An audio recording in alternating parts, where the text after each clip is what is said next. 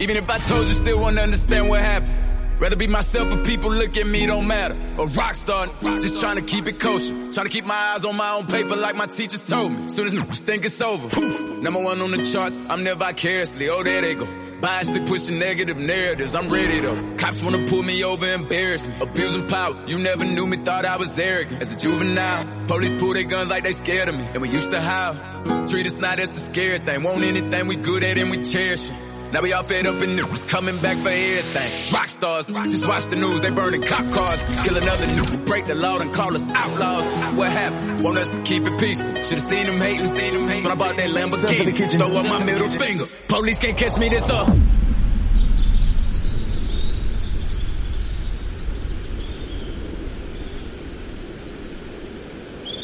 Hola amigos y amigas, buscadores, buscadoras de claves.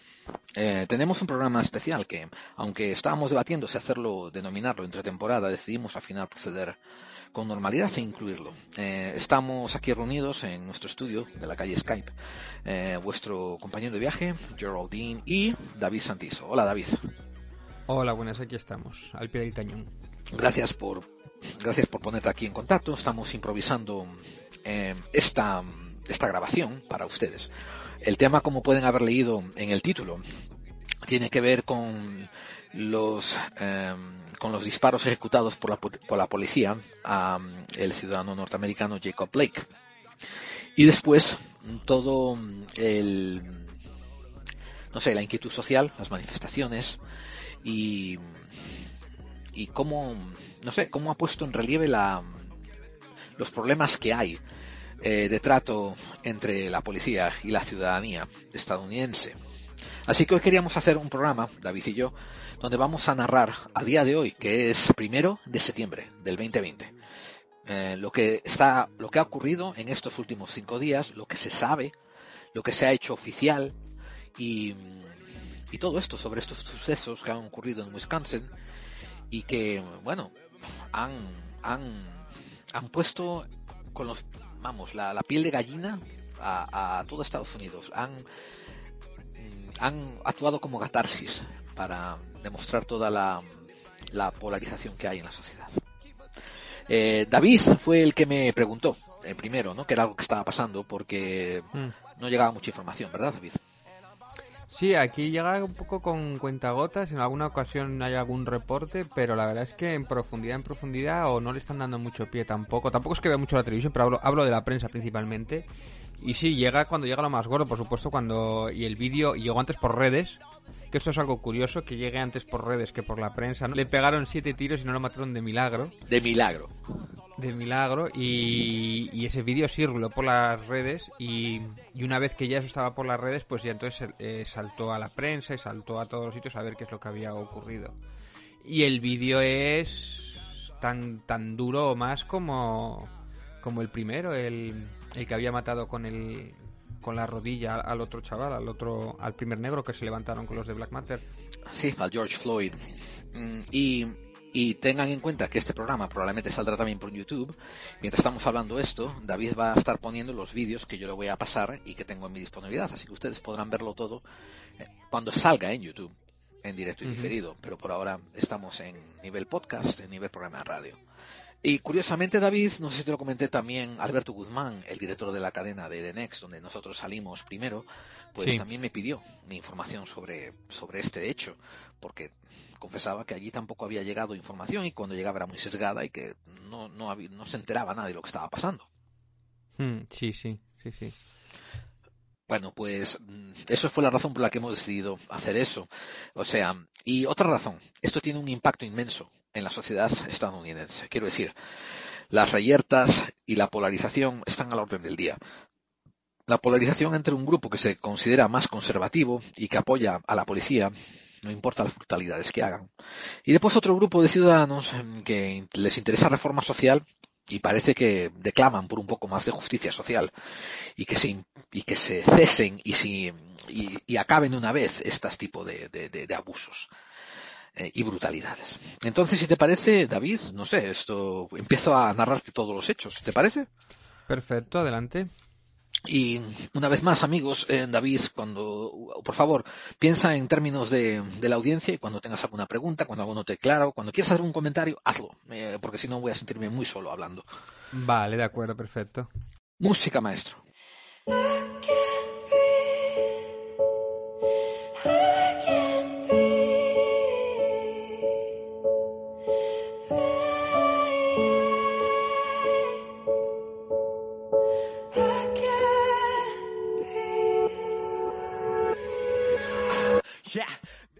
¿Dónde está, dónde está Kenosha? Kenosha es en la ciudad donde ocurrió todo esto y es una pequeña ciudad al, al sur del estado de Wisconsin. Y ustedes me dirán, eso no me dice nada, ¿qué carajo es un Wisconsin? Bueno, es un estado que queda al norte de Estados Unidos y está casi lindando con Canadá. Eh, técnicamente está considerado eh, centro, el, o sea, no es ni zona este, como sería Nueva York, ni zona oeste, como sería California. Es considerada más bien centro o centro este. Eh, pero está al norte, bien, bien, bien al norte. De hecho, está más cerca de Chicago para ubicarles a ustedes que ninguna otra ciudad grande, ¿no? Bien, pues en esa ciudad, que es una ciudad pequeña llamada Kenosha, eh, la policía eh, recibe una llamada a las eh, más o menos 5 de la tarde. Esa llamada viene de una mujer eh, que está llamando desde el 2800 de la calle 40 y está reportando un incidente de, de, un incidente de altercación altercación doméstica. No lo llamamos violencia porque tampoco lo declaró, pero sí que o sea, sí que había gente indeseada que eran eh, familiares al entorno, pero que no tenían que estar allí. Eh, parece ser, esto se sabe ahora, eh, a, en siete días después, ¿no? Que la señora dio, la señora que puso la llamada dio el nombre de la persona que estaba denunciando, Jacob Blake. Y la policía, cuando fueron despachados, eh, miraron en sus computadoras y vieron que el señor Blake ya tenía un antecedente, tenía un, tenía algo de búsqueda y captura que había sido emitido en julio, también por perturbación doméstica. Bueno, ahora entraré más adelante en los antecedentes del señor Blake, pero como digo, había un pequeño parte de búsqueda y captura por un asunto doméstico emitido en julio. Entonces, eh, como puedes imaginarte, la policía, cuando acudió a la llamada, ya estaban bastante prejuiciados acerca de cómo actuar sobre el evento. Lo, los, el evento que transcurrió y que todos sabemos es que la policía intentó detener a un hombre de raza negra que no parecía que estaba poniendo mucha resistencia y al no ser capaz de detenerlo, eh, el hombre se metió dentro de su coche. Perdón, el hombre se metió dentro de un coche y uno de los policías que lo estaba sujetando por la camisa lo tenía tan cerca que le acabó metiendo siete tiros por la espalda. Esos son los hechos a grandes rasgos que transcurrieron esa tarde del 23 de agosto, el domingo 23 de agosto, en la ciudad de Kenosha, en la calle 40. Ahora, aparecieron inmediatamente, como a las dos horas, a eso de las siete de la tarde, un vídeo que se hizo viral. Ese vídeo más adelante, pues fue el que todos vimos. Yo, de hecho, lo vi a eso de las nueve de la noche, como de cuatro horas después del incidente, y me puso la piel de gallina. Lo que se veía era, eh, desde el punto de vista de la persona que estaba tomando el vídeo, a través de una calle, o sea, imagínate una, una carretera, tú estás al otro lado, y delante de tu carretera hay un coche gris, un coche gris de esos grandes, de cuatro plazas, que se llama un SUV en inglés. Y al otro lado había un hombre de raza negra que estaba siendo acosado y apuntado con armas por tres policías blancos. El hombre, sin correr, ¿eh? andando, se levanta, pasa por delante del coche, abre la puerta al conductor. Los otros dos policías lo están apuntando con las armas y hay un punto creo en que el tercer policía no aparece en la pantalla, pero antes estaba apuntando con el arma, no hay ninguna razón para pensar que no siga apuntándolo con el arma. Y uno de ellos agarra al individuo que está intentando meter en el asiento del conductor, le tira de la camisa y introduce la pistola por la puerta y nosotros no lo vemos, pero se oyen siete tiros claramente. Siete tiros con diferente distanciamiento entre ellos. Y después de eso, el hombre cae al suelo, lo es, parece que lo intentan esposar. Y algunas de las señoras que estaban gritando anteriormente, unos segundos antes, ahora le están increpando a la policía porque lo ha disparado y porque le ha disparado tanto. Y ahí acabó el vídeo que vimos eh, aquel domingo. Es, ese es un elemento gráfico impactante. O sea, a mí me parece de lo más duro que he visto en mucho tiempo, vamos.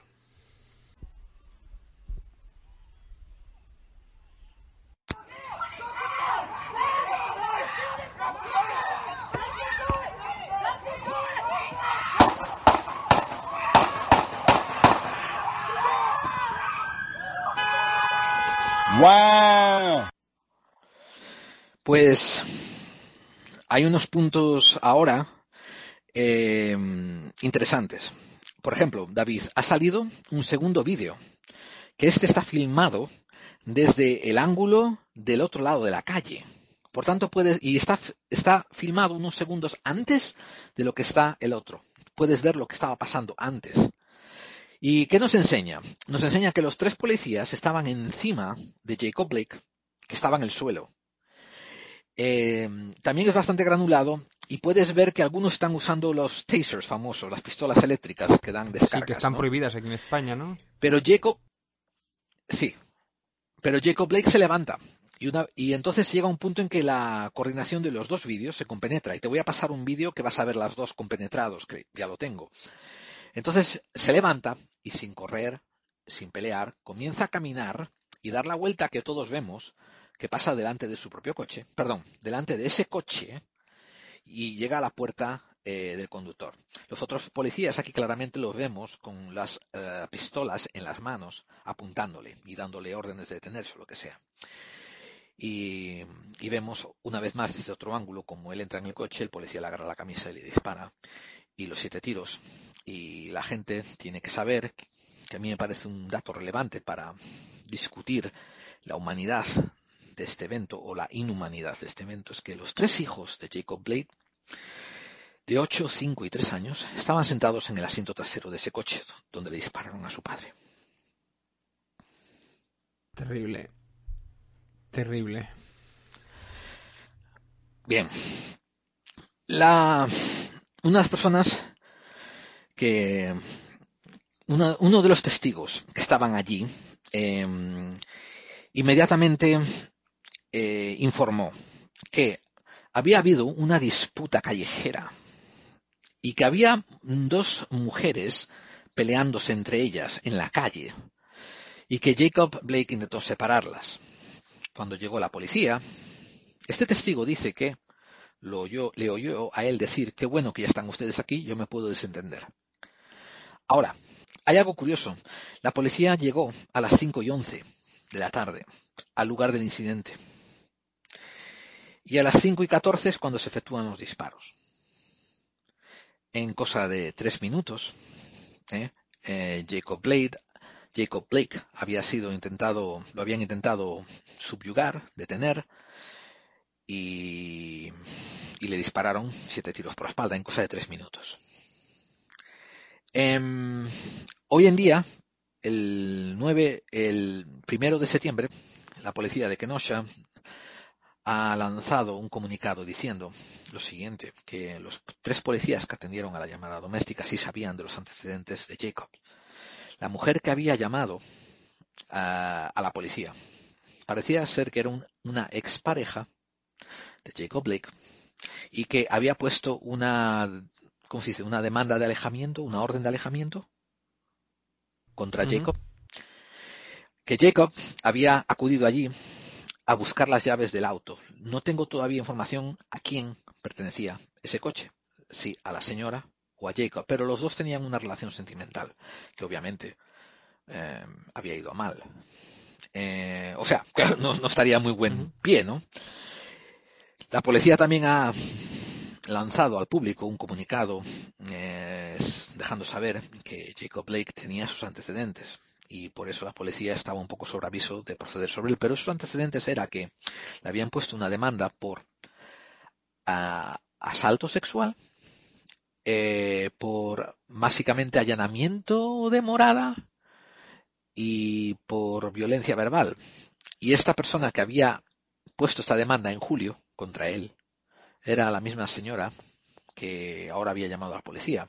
Por tanto, ella sabía que él tenía estos antecedentes y por tanto cuando llamó a la policía dijo que este hombre es, buscado.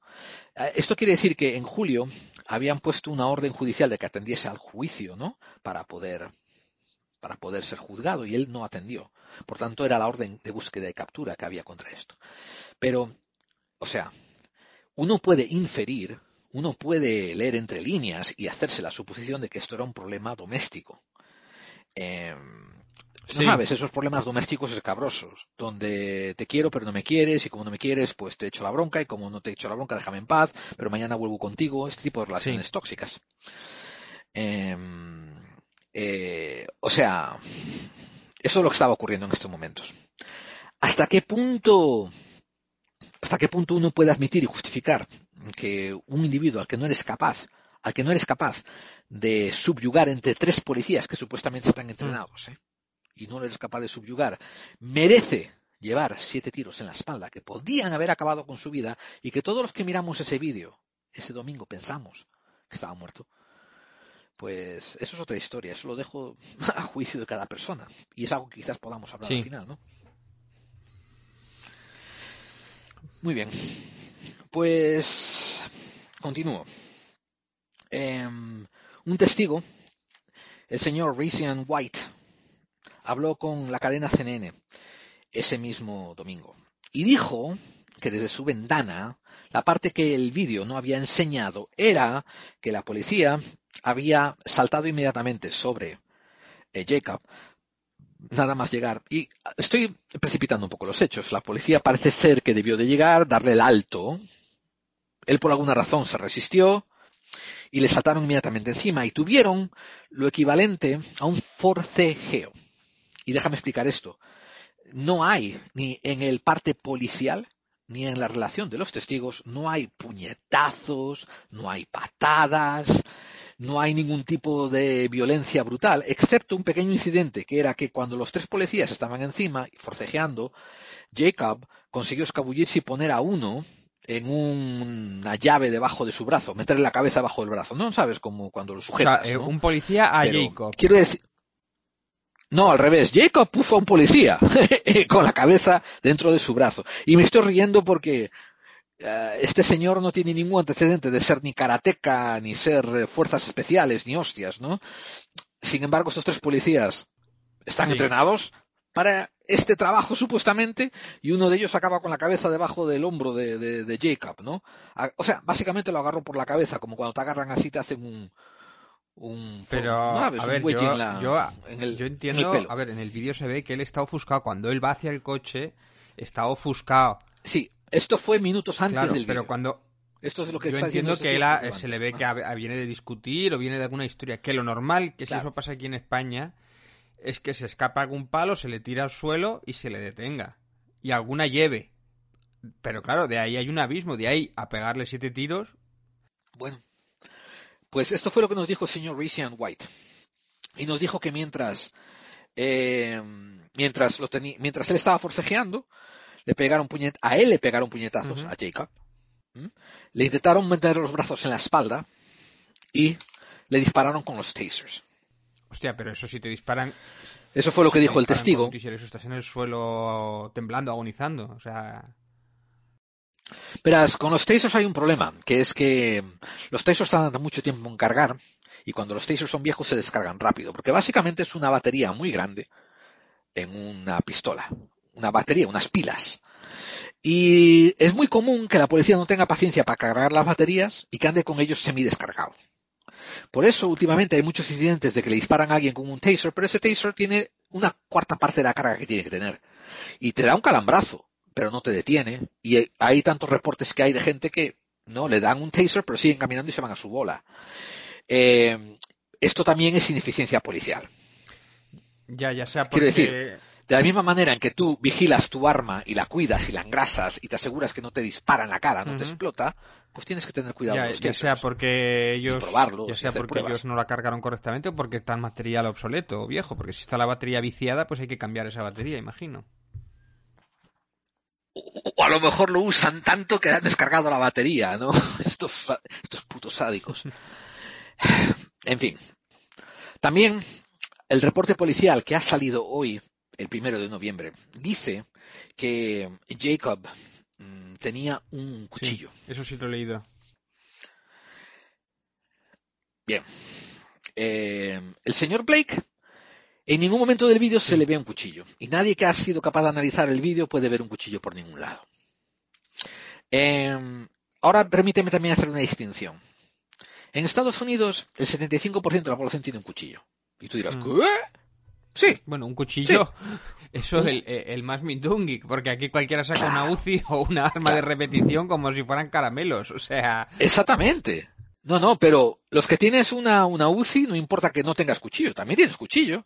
El cuchillo lo lleva cualquiera. Y lo digo porque hay cuchillos, hay cuchillos. Un- hay un cuchillo Bowie que mide cerca de, de 24 pulgadas de, de, de, hoja, que parece un, parece un machete, ¿me entiendes? Eso es un cuchillazo. Hay los cuchillos, que tengo yo uno en mi, en mi, en mi cartera de trabajo, que literalmente la hoja mide tres dedos.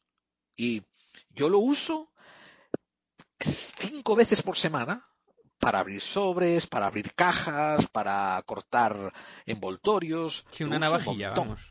Ojo, una navajilla, sí, sí, sí. Que yo, que yo antes de venir a Estados Unidos no tenía cuchillo, ni usaba navaja, ni tenía nada. Pero aquí, cuando empecé a ver lo práctico que eran y que todo el mundo tenía alguno, yo también empecé a usarlo y dije, coño, ¿cómo no pude, cómo pude vivir sin esto antes yo, no? O sea, la hostia, qué bueno. Eh, y, hay, y, la ley para, manej- para llevar cuchillo varía de estado a estado. Por ejemplo, aquí en, aquí en Texas te puedo contar que, escucha esta ley que te, va, te vas a partir el pecho de risa. Los menores de 18 años solo les está permitido llevar un cuchillo que mida menos de 5.5 pulgadas de hoja. No está mal, las 5.5 pulgadas, ¿eh? En serio, no está mal. Pero tiene que ser menos de 5.5 pulgadas. Un adulto no tiene ninguna restricción para el tamaño de cuchillo. Sí, puede llevar una mandoble, que no pasa nada, ¿no? Entonces... Ojo, no, no, no, no, no, no, no. Eh, verás, hay categorizaciones y lo he, lo he investigado, ¿no? Cuando tu cuchillo ya pasa por alguna categorización al nivel de espada o machete, ya es diferente historia. Pero mientras tengas un cuchillo que cae dentro de la categoría de cuchillo, que tiene unos rasgos, ¿no? Que una empuñadura, que no Pero hace falta usar dos manos Cuchillo, para hablas navaja principalmente. Una navaja de estas que, la- le hemos- que le das a un botón y sale la navajilla. O un cuchillo que es un cuchillo Eso de es- cocina. o- No, exactamente, no, no, no. Lo que tú estás hablando es un switchblade, que es un cuchillo Mm, automático, sí. una navaja automática. Y eso sí tiene algunas restricciones que las levantaron hace cinco años. O sea, hasta el 2015 había restricciones sobre llevar esos. Después las, las- las sacaron en Texas. Pero si te cambias de estado, igual te meten en Chirona por tenerlas, porque cada estado cambia. Aquí en Texas ya, por ejemplo, no tienes esas, esas restricciones, ¿no? Eh, y, pero como decías tú, yo puedo andar con un cuchillo de cocina colgado de mi cinturón. O Y el no es cuchillo ilegal. de Rambo ese, que era muy popular también allí en Estados Unidos, que se vendía que era un pedazo bicho. También, también. Sí, sí. Sí, sí. Y no, eso no es ilegal en Texas, por ejemplo. ¿Me entiendes? Y algo parecido puede que ocurra en Wisconsin, que no sea ilegal tener un cuchillo. No lo sé, eso es otra historia, ¿no? A mí, viendo la actuación que tiene Jacob, que es de volver a su coche y que no pelea al volver a su coche, a mí se me hace extraño que, que hubiera tenido un cuchillo, que hubiera usado un cuchillo de manera agresiva. En Sí, contra a mí tampoco me da la sensación esa, ni en ningún momento apunte, o- no le da tiempo. Lo que me da la sensación es que él va a coger en el coche, quiere arrancar y el otro, para que no arranque, le pega los tiros. O sea, a mí es la sensación que me da. Mira, aquí, ha- aquí te he comentado que hay tres minutos de interactuación con la policía y en el vídeo apenas enseñamos 30 Mm. segundos. Te puedo asegurar que el minuto anterior es la policía bajando del coche, sacando las armas y diciendo, oiga usted, póngase contra el suelo. Y él gritándole, yo no he hecho nada, yo no he hecho nada. Y diciéndole, oiga, póngase contra el suelo. Debe haber un minuto de este tipo de interactuación verbal. Y después de ese minuto es cuando intentan forcejear con él otro minuto más. Y vas a ver un trozo de esto en el segundo vídeo que te voy a mandar, donde lo ves forcejeando en el suelo, hasta que él se levanta y empieza a dar la vuelta al coche. Eh, imagínate una, una, el, el fotograma toda leche de Benny Hill. Taratata, taratata, Así están ellos encima, los tres policías intentando atraparlo y el otro levantándose y pasándole la mano detrás y tirándole los tasers sin batería. Eh, Te recuerdo que la policía de Kenosha acaba de decir que ellos no tienen eh, cámaras, como tienen un montón de otros departamentos de policía, porque no tienen presupuesto para ellas, que tenían, que esperaban hacerlo el año que viene, las cámaras, las cámaras en su, en sus personas, ¿no? Pues deberían de, deberían de invertir tanto en cámaras como en las baterías también, porque si no, vaya tela. O sea, que le tiraron teaser, aquello no caía, vaya, vaya show entonces, los tres polis, tres polis eran. Tres polis, tres polis. Y al final el estudio de turno dice, yo me encargo de esto dándole tres tiros en la espalda. Esto continúo con la continúo con la relación de los hechos. Eh, una vez que Jacob Blake cae al suelo, la policía, esos tres policías, bueno, algunos de los tres policías, si no los tres, que eso no me consta a mí, se quedaron proveyéndole ayuda médica para que no se desangrara, mientras llamaron a um, un hospital y el hospital Fraudster, que está en Milwaukee, y mandaron un helicóptero para llevarlo al hospital. A las 10 de la noche, el gobernador de Wisconsin, el señor Tony Evers, pues lanzó un tweet y una posición oficial diciendo que, que le mandaba buenos deseos al, a Jacob Blake, esperando que no muera por sus heridas, y otro tweet anunciando que, denunciando el exceso de violencia policial. Sí. Allá, entonces, esa noche, esa noche del domingo, como te dije, el tweet empieza a hacerse, el, perdón, el vídeo empieza a hacerse viral, y yo lo vi, y fue cuando me empecé a cagar en las patas que, que echan a la policía de este país, y empezó, y empezó a, a calentarse los ánimos. El, el día siguiente, el lunes 24 de agosto, ya por la mañana comenzaron las, las, manifestaciones. A pesar de que una división del Departamento de Justicia de Wisconsin eh, lanzó un comunicado a las 2 y 46 de la mañana, eh, de la madrugada, a las 2 y 46 AM, diciendo que iban a investigar esto eh, en conjuntamente con la oficina de Wisconsin State Patrol y la oficina del County Sheriff.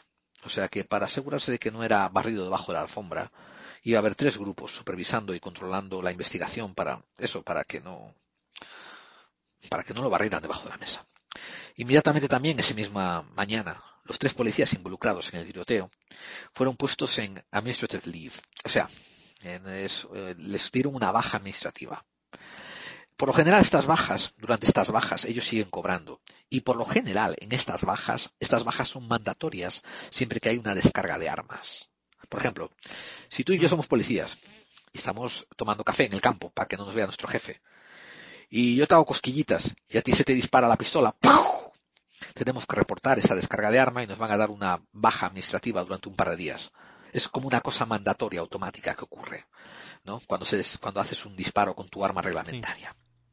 Ahora, si en el caso que te dije yo de estar haciéndote cosquillas y jugando y que te se dispara, no nos mandan al psiquiatra. Pero en el caso este, ¿no? Como hay una víctima involucrada, pues eh, va a haber unos controles, unos chequeos psiquiátricos, terapeutas y rollos de estos raros por el medio. Pero esta acción, esta acción de que les de una baja administrativa no es rara, es, es casi normal. Pero empezaron inmediatamente las, las manifestaciones agresivas y las reyertas y la, violencia. Y fueron dirigidas principalmente hacia el juzgado de la ciudad de Kenosha. Eh, por la mañana, el alcalde de Kenosha pues pidió que usaran camiones de basura, esos camiones grandes, grandes metalizados y blindados de basura, para bloquear las entradas para que los manifestantes pues eh, no amenazaran tanto al, al juzgado de la ciudad. Pues resulta que tres de estos camiones fueron prendidos en fuego por los manifestantes. Y tuvieron que también acudir, obviamente, el departamento de bomberos. Y esto estoy hablando ya de relativamente 16 horas después ¿no? de, los disparos. El Attorney General, el fiscal general de Wisconsin, el señor George Cole, dijo que eh, el Departamento de Justicia de la División Criminal pues iba a, iba a tomar la cabeza en esta, en esta tarea conjunta de diferentes divisiones eh, policíacas. O sea, que iban a juntar el Wisconsin State Patrol, el Kenosha County Sheriff, y iban a, hacer la investigación de lo que ocurrió, liderados por este departamento. Eh, a las pocas horas, más o menos a las 9 de la mañana, ya se abrió una campaña de GoFundMe, que esto es una campaña generalizada en la Internet para ayudar a la familia de Blake a pagar por el cuidado médico, que te acuerdas que aquí en Estados Unidos hay que pagar por todo, tremendo. porque la mayor parte de la gente no tiene seguro. Eh, resulta que Jacob Blake tenía cinco hijos y solamente había tres en el coche y uno de ellos, uno de esos tres hijos que estaban en el coche, era su cumpleaños. Pues vaya, vaya trama, vaya, drama. Y entonces esto de GoFundMe también era para pagar por terapia para los hijos que habían sido testigos del disparo contra su padre. Em, ese mismo lunes, el 24 de agosto, bastante, muchos grupos de atletas profesionales, tanto de la NBA, de básquetbol y de fútbol, mm. ¿no? empezaron a declararse y a hacer declaraciones en contra de la brutalidad policial por los disparos hechos contra el señor Blake. También se le unieron otros políticos y otros activistas. De esto, si te parece, vamos a hablar más tendido más hacia adelante. El gobernador, a, la una a las 2 de la tarde, a las 1 y 58 pm, mandó un Twitter admitiendo que necesitaban que hubiese, te lo digo en inglés, increase accountability and transparency in policing in Wisconsin, que quiere decir incrementar eh, la responsabilidad y la transparencia de la policía en Wisconsin. Bien, ahora es cuando se empiezan a poner las cosas peludas, porque a las 8 de la tarde de ese mismo lunes llegaron 125 miembros de la Guardia Nacional. El National Guard es un cuerpo militar civil que es enviado a diferentes puntos de, las ciudades para mantener el orden cuando eh, el desorden sobrepasa a las policías. Eh, ojo, no son 100% por 100 militares. O sea, no son unos militares que están en mitad de Tel Aviv y los levantan y los mandan para Wisconsin. Son unos grupos donde tienes que reclutarte especialmente y después de hacer tres meses de preparación intensiva, vas como un fin de semana de cada mes, ¿eh? un fin de semana de cada mes, a hacer un, curso de un curso de, de ponerte al día. Entonces eres militar a tiempo y a media jornada, ¿me entiendes? Eres... O sea, en, en tres meses ya estás ejerciendo. Bueno, en tres meses, eh, tres meses dura lo que se llama el entrenamiento oficial. Pero a partir de ahí, mm. eh, cuando te, lo que hacen es que cada X tiempo, por ejemplo, un fin de semana cada, cada mes, tienes que ir otra vez al entrenamiento a seguir entrenando y haciendo más cosas y preparándote mejor. Y eres miembro de la Guardia Nacional.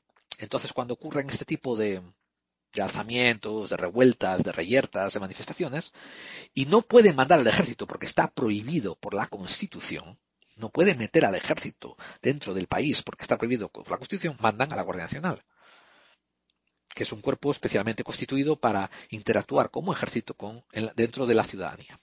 Pues ya llegaron 125 efectivos de la Guardia Nacional en Kenosha y intentaron proteger contra el vandalismo y el saqueo que empezaba a haber, protegiendo también a los bomberos y la mansión del gobernador. Eh, empiezan a llegar los primeros reportes de que los manifestantes eh, empiezan a, tirar botellas de agua a los policías, empiezan a pintar con graffiti las pertenencias gubernamentales, edificios, coches de la policía, romper ventanas y que algunos eh, negocios ya empiezan a ser saqueados. También eh, algunos objetos empiezan a ser, continúan plantándoles fuego. Y aquí empieza a haber también algo muy curioso. Eh. Estoy hablándote, esto es el lunes a las 8 de la noche. Aquí empieza a haber algo muy curioso. A pesar de que hacen, ¿cómo se dice? Un toque de queda, un curfew, donde dicen que no puedes estar en la calle más a partir de las 8 de la noche, lo que sea. Empiezan ya a ver a grupos de manifestantes y grupos, esto es muy curioso, grupos de gente que parecía blanca paramilitar encubierta moviéndose en pequeños grupos. O sea, y esto es algo muy curioso que yo recabé de un vídeo de YouTube eh, eh, de, un testigo que estaba grabando a pie de calle ese sábado. Le preguntaban eh, a otro. pero esto, esto me esto yo ya lo he oído varias tú ya lo has mencionado en, en, otras ocasiones siempre que hay unas manifestaciones de ese estilo siempre hay como blancos infiltrados es que es que ese es el problema de que nuestros sistemas de gobierno no quieren dar suficiente creencia ni cabida a este problema. Había ya, a golpe de lunes por la noche, cuando empezaron las primeras manifestaciones violentas, grupos largos de manifestantes que pasaban por la avenida, grandes, ¿eh? como por ejemplo 100 o 500 personas, ¿eh? y gritando y tiraban piedras, lo estoy viendo en el vídeo, ¿eh? tiraban botellas, tiran cosas mientras caminan. Y por otros grupos hay cinco que tienen la cara tapada, pero les ves los ojos que son gente blanca, a veces con ojos azules, ¿eh?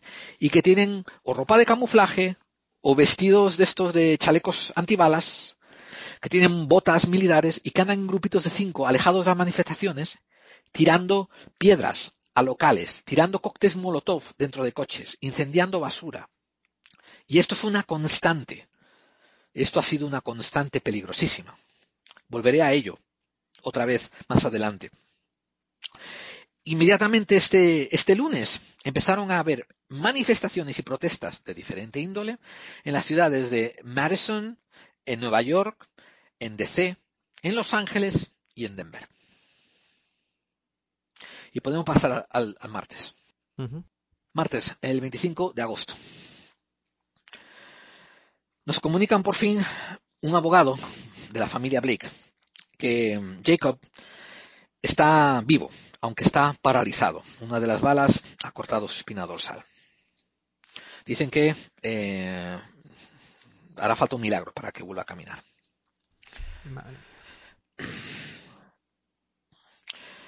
Esto, su padre, que también se llama Jacob Blake, le dijo al Chicago Suns Times que aunque su hijo, que no solamente su hijo estaba paralizado, sino que ahora era un hombre que tenía que vivir con ocho agujeros de bala en su cuerpo.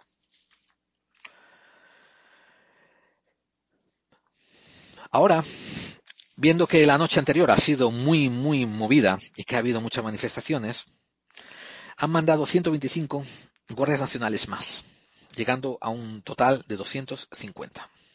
El gobernador Evers declara a Wisconsin en estado de emergencia a la 1 y 34 pm. Se anticipan que va a haber protestas durante las tardes siguientes. Y, y sí, y es así. Las hay y las continúa viendo. Aquí vienen las declaraciones ya muy interesantes. Por ejemplo, el presidente Donald Trump, que no podía faltar, este martes, ¿eh? a las 7 de la tarde, a 7 pm, manda un tweet diciendo, Wisconsin está en peligro. Si siguen así voy a tener que mandar a la Guardia Nacional para acabar con este problema, sin darse cuenta que la Guardia Nacional ya está ahí y que ya ha habido dos remesas de guardias nacionales obviamente, este hombre no sabe lo que le está pasando. No sabe lo que le pasa ni en su patio trasero a este hombre. Em, eh, un doctor eh, le da un parte médico a la familia Patrick, eh, a la familia de Blake, y en una conferencia de prensa confirma que los agujeros de bala con las que cuenta el señor Blake están hechos a quemarropa. Son ocho que uno ha casi... Pero son ocho, no, eran seis tiros. Siete. Eran siete inicialmente. Han encontrado ocho agujeros de bala en él. Y... ¿Y, eso qué significa? No lo sabemos. Y... ¿Que un tiro antes? No lo sabemos. Es buenas preguntas, ¿verdad? Hostia, es que me has dejado roto, o que tenía ya un agujero de ad de, en otra ocasión, no, no entiendo, pero... Ah, que el hombre, el doctor se está refiriendo a las intervenciones quirúrgicas que efectuaron ahora para salvarle la vida. Esto, por tanto, ya te digo, han, han hecho, han, encontrado ocho agujeros de bala y, y que han perforado la espina dorsal, eh, hmm. uno le ha dado en el brazo y otro ha dañado un riñón y otro ha dañado el hígado que también ha tenido que sacarle, el, le han tenido que sacar el intestino grueso y el intestino del, y casi todo el intestino delgado. Sí, vamos, le han reventado entero. O sea, lo, milagroso es que esté vivo. O que, y además es que va a estar jodido toda la vida. O sea, ese hombre no va a poder hacer vida normal, no ya paralítico, pero sin riñón. Y si, bueno, es que. o sea. Sí. O sea, va a ser tremendo. O sea. Sí. encima basta... Bueno, es que es tremendo. Sí. Claro, es lo que tiene, que te pegan 7, 8 tiros a quemar ropa, claro, te revientan. Es que es eso lo que le ha pasado. Bien, a las 10 de la noche, los manifestantes continúan no solamente quemando e incendiando objetos en las carreteras alrededor del, ¿cómo se dice? Del Palacio de Justicia, de la, the courthouse, ¿cómo se dice eso? De la casa del juzgado, ¿eh? No solamente continúan quemando cosas, sino que en, un, en una demostración de, de bastantes redaños, comenzaron a, a tirar fuegos artificiales y botellas de agua dentro de las comisarías de policía.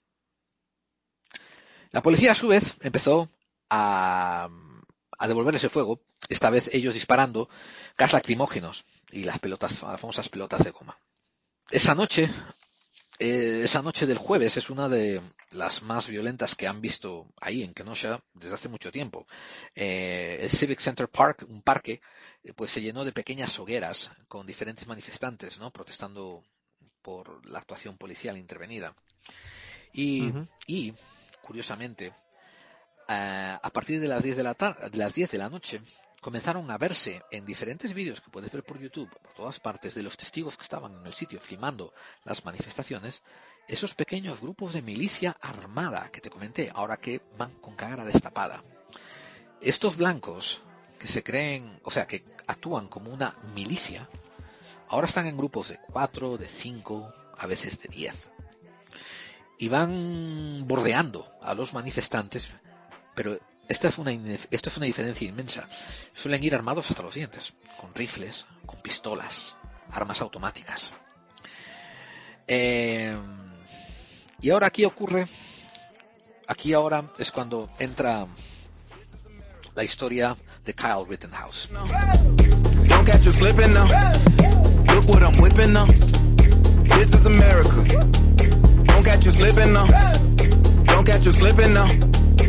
What I'm whipping now. This is America. Don't got you slipping now. Don't catch you slipping now. Look what I'm whipping now. This is America. Don't catch you slipping now. Look how I'm living now. Police be tripping now. Yeah, this is America. Guns in my area. My area. I got the strap. I gotta carry 'em. Yeah, yeah, I'ma go into this. Yeah, yeah, this is gorilla. Yeah, yeah, I'ma go get the bag. Yeah, yeah, or I'ma get the pad. Yeah, yeah, I'm so cold like yeah. Yeah, I'm so dull like yeah. We gon' blow like yeah.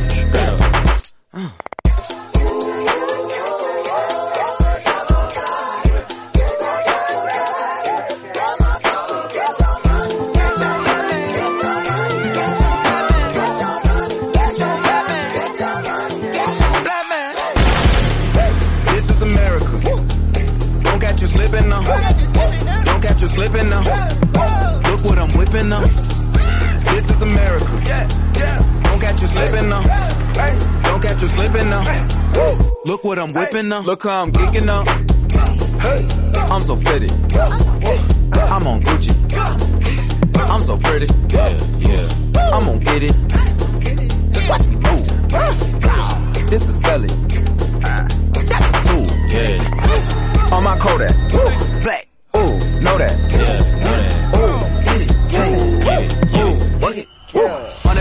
Hundred bands, hundred bands, hundred bands. Contraband, contraband, contraband. I got the plug on who a hawker. Whoa. They gonna find you like Waka. Blah.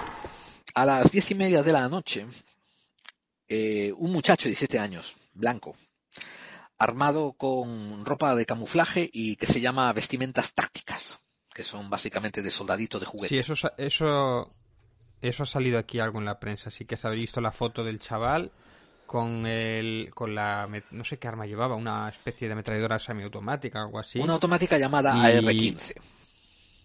Sí, se le ha visto la foto con guantes y que estaba, sí, sí, eso sí se ha visto, 17 añitos. Sí, sí, es, es jugar a soldadito de plomo, ¿no? Como que como les encanta a los americanos, o sea, juegan a juegan a vestirse así, compran el arma, van juntos a, a una granja, se tiran por el por el fango, eh, juegan a que están en la guerra, que están matando terroristas, hacen piu piu piu piu y tal, y vuelven a casa, ¿no? A, a- a tomar la McDonald's y Coca-Colas y al al, al fin de semana van otra vez en su mundo imaginario a salvar el mundo otra vez, ¿no? Contra, contra el comunismo, Sí. el terrorismo, contra lo que sea, ¿no? Y, y- y hacerse esas pajas mentales. A las diez y media eh, tenemos un vídeo donde vemos a este muchacho llamado Carl Rittenhouse que le está pidiendo a un grupo de policías que están eh, en barricada contra los manifestantes pidiéndole una botella de agua y le dan la botella de agua a Carl Rittenhouse, la policía. Una hora y media después, a las 11 y 44, la policía recibe un reporte de que hay cuatro o cinco personas en un grupo, en un, en un almacén de autos de, la- de- de venta de segunda mano, donde se están produciendo incendios. Eh, el reporte policial avisa que hay que ir con extremo cuidado porque han visto a por lo menos cuatro personas armadas en el área. Bien, a las 11 y 45 es cuando empezamos a ver los vídeos que demuestran a una figura que parece, se parece a este muchacho, a Carl Rittenhouse, que está corriendo Hmm. por ese lote donde están de venta los coches de segunda mano y que está siendo no exactamente perseguido, pero que va mm, rodeado por una muchedumbre que parece que lo está acosando. La diferencia está en que él es el único vestido, esta figura es la única vestida con efectos tácticos y con armas, mientras que los otros que lo rodean van desarmados y son gente de la calle, son manifestantes. Lo podrías confundirlos con hippies cualquiera, lo digo por la vestimenta, ¿me entiendes? Entonces desentona Sí. una cosa con la otra. O sea, que el camuflaje al final lo, lo desvelaba más, vamos. Bueno, hombre, si vas a. Obviamente, si vas Claro. al centro urbano vestido de Rambo, pues no te jode.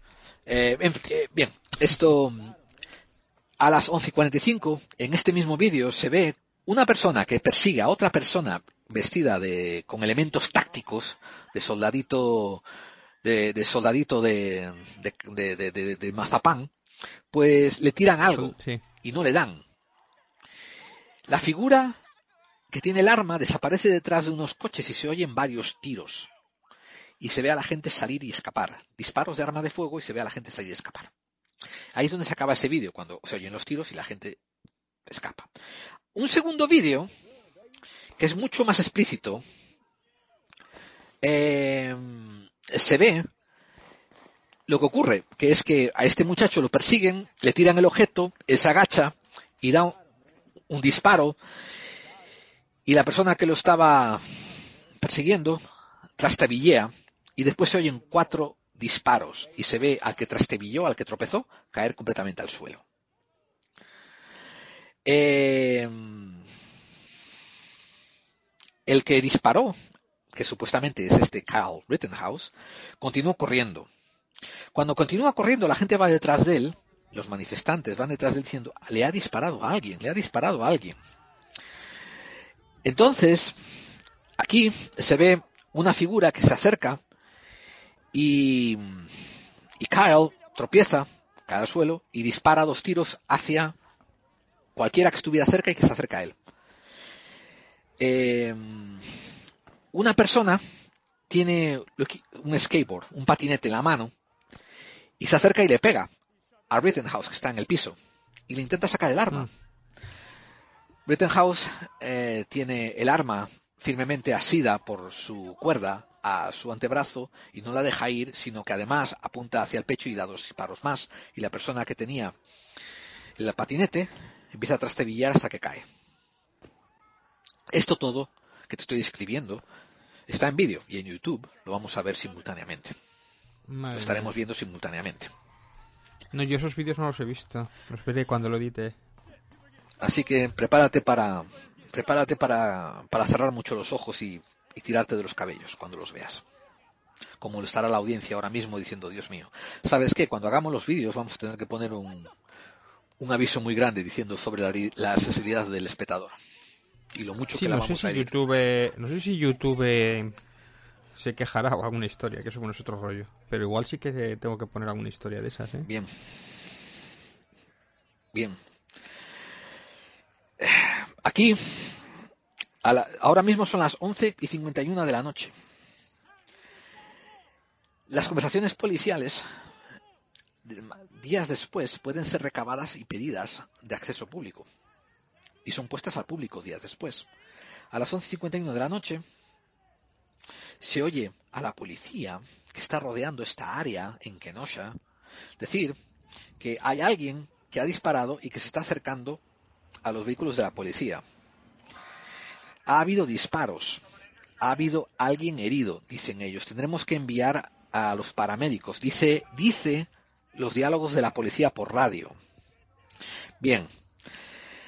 En la última parte del vídeo puedes ver cómo eh, Kyle Rittenhouse está levantando su arma y se acerca hacia la policía con las manos levantadas. Perdón, no levanta el arma, la deja colgada, ¿no? Por su bandana. Mm, por la correa. Por la correa. Y se acerca a la policía con las manos levantadas. Y la policía lo ve venir hacia ellos, pasan de él y continúan hacia los manifestantes. Al final de todo esto, hay dos personas muertas Es que- y una persona herida.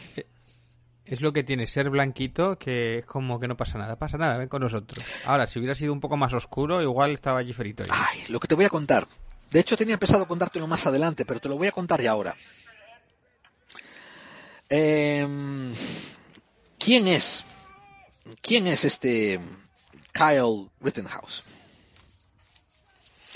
Kyle Rittenhouse es un muchacho de 17 años que vive en un estado que no es Wisconsin, es un estado aledaño. Vive en Illinois. Él ni siquiera es de Wisconsin. Vive eh, en el pueblo de Ant- Ant- Antioch, en Illinois. Y para llegar de Antioch hasta Kenosha tienes que manejar entre 35 a 45 minutos en coche. Y cruzar cambio de estado. Tiene 17 años. Y es completamente ilegal para una persona menor de 18 años poseer, manejar o tener en sus manos una arma automática como la que tenía él. Pertenece a una familia que alguna gente considera destabilizada, padres divorciados y, y, y lo han, ¿cómo se diría yo? Lo han, le han hecho burlas y lo han abusado psicológicamente Bullying. en la escuela, lo que llaman bullying. Aunque, aunque, Bullying. aunque yo soy un poquito, yo soy un poquito reservado acerca de la idea de bullying porque los críos en sí son yo, por ejemplo, considero bullying un abuso sistemático por parte de una persona.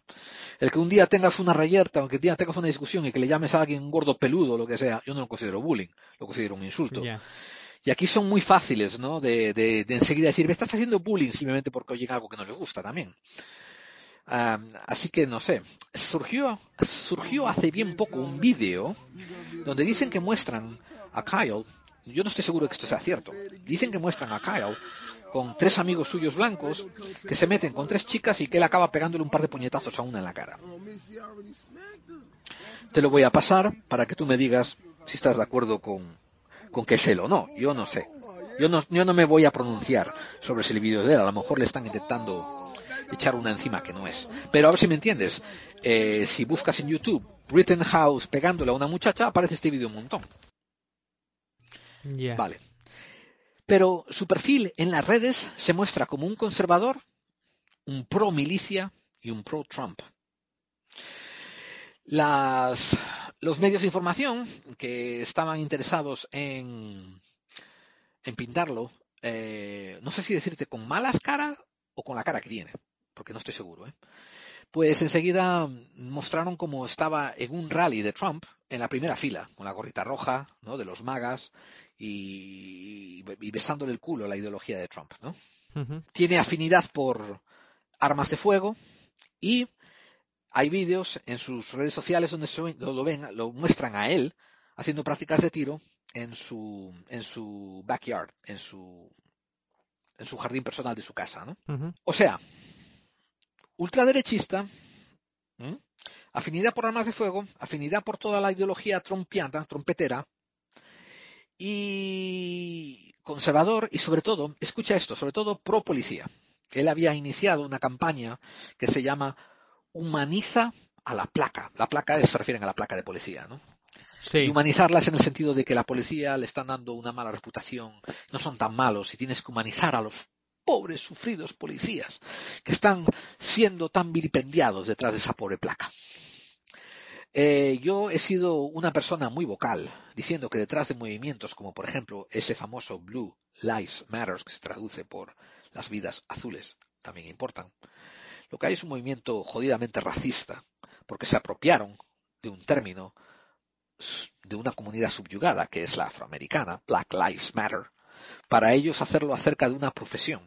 Unos están hablando de raza, de color de piel, del sistema en el que tú has nacido, que no puedes hacer nada por eso, más que intentar superarte, mientras que el otro es una profesión que tú eliges entrar y que puedes elegir salir. Por tanto, no, no lo veo comparable, ¿no? Hacer un tema social sobre el porcentaje de personas muertas solamente por el color de una piel, comparado con una profesión que siente que está siendo vilipendiada y que por otra parte tiene unos abusos y unos privilegios que le permite cometer esos abusos que no existe ninguna otra profesión. Y, una vez más, detrás de muchos de los proponentes de este grupo de Blue Lives Matter, hay gente, hay oficiales de policía que han sido constatados que pertenecen a grupos como Ku Klux Klan, white supremacies y grupos neonazis. Esto no quiere decir que toda la gente, ni todos los policías que deciden adherirse al Blue Lives Matter sean neonazis. No. Hay gente que sentirá que le conviene añadirse a un grupo así. Lo entiendo. O sea, es, es, es comprensible, ¿no? Claro, cada uno rema para su casa. Pero, una vez más, yo digo que comparar Black Lives Matter que es algo de que, David, tú tienes pelo negro. Bueno, cuando te veamos te vamos a detener, te vamos a joder la vida. Hostia, ¿yo qué voy a hacer? ¿Qué culpa tengo yo de tener pelo negro? Da igual, eres, eres un posible sospechoso, ¿no?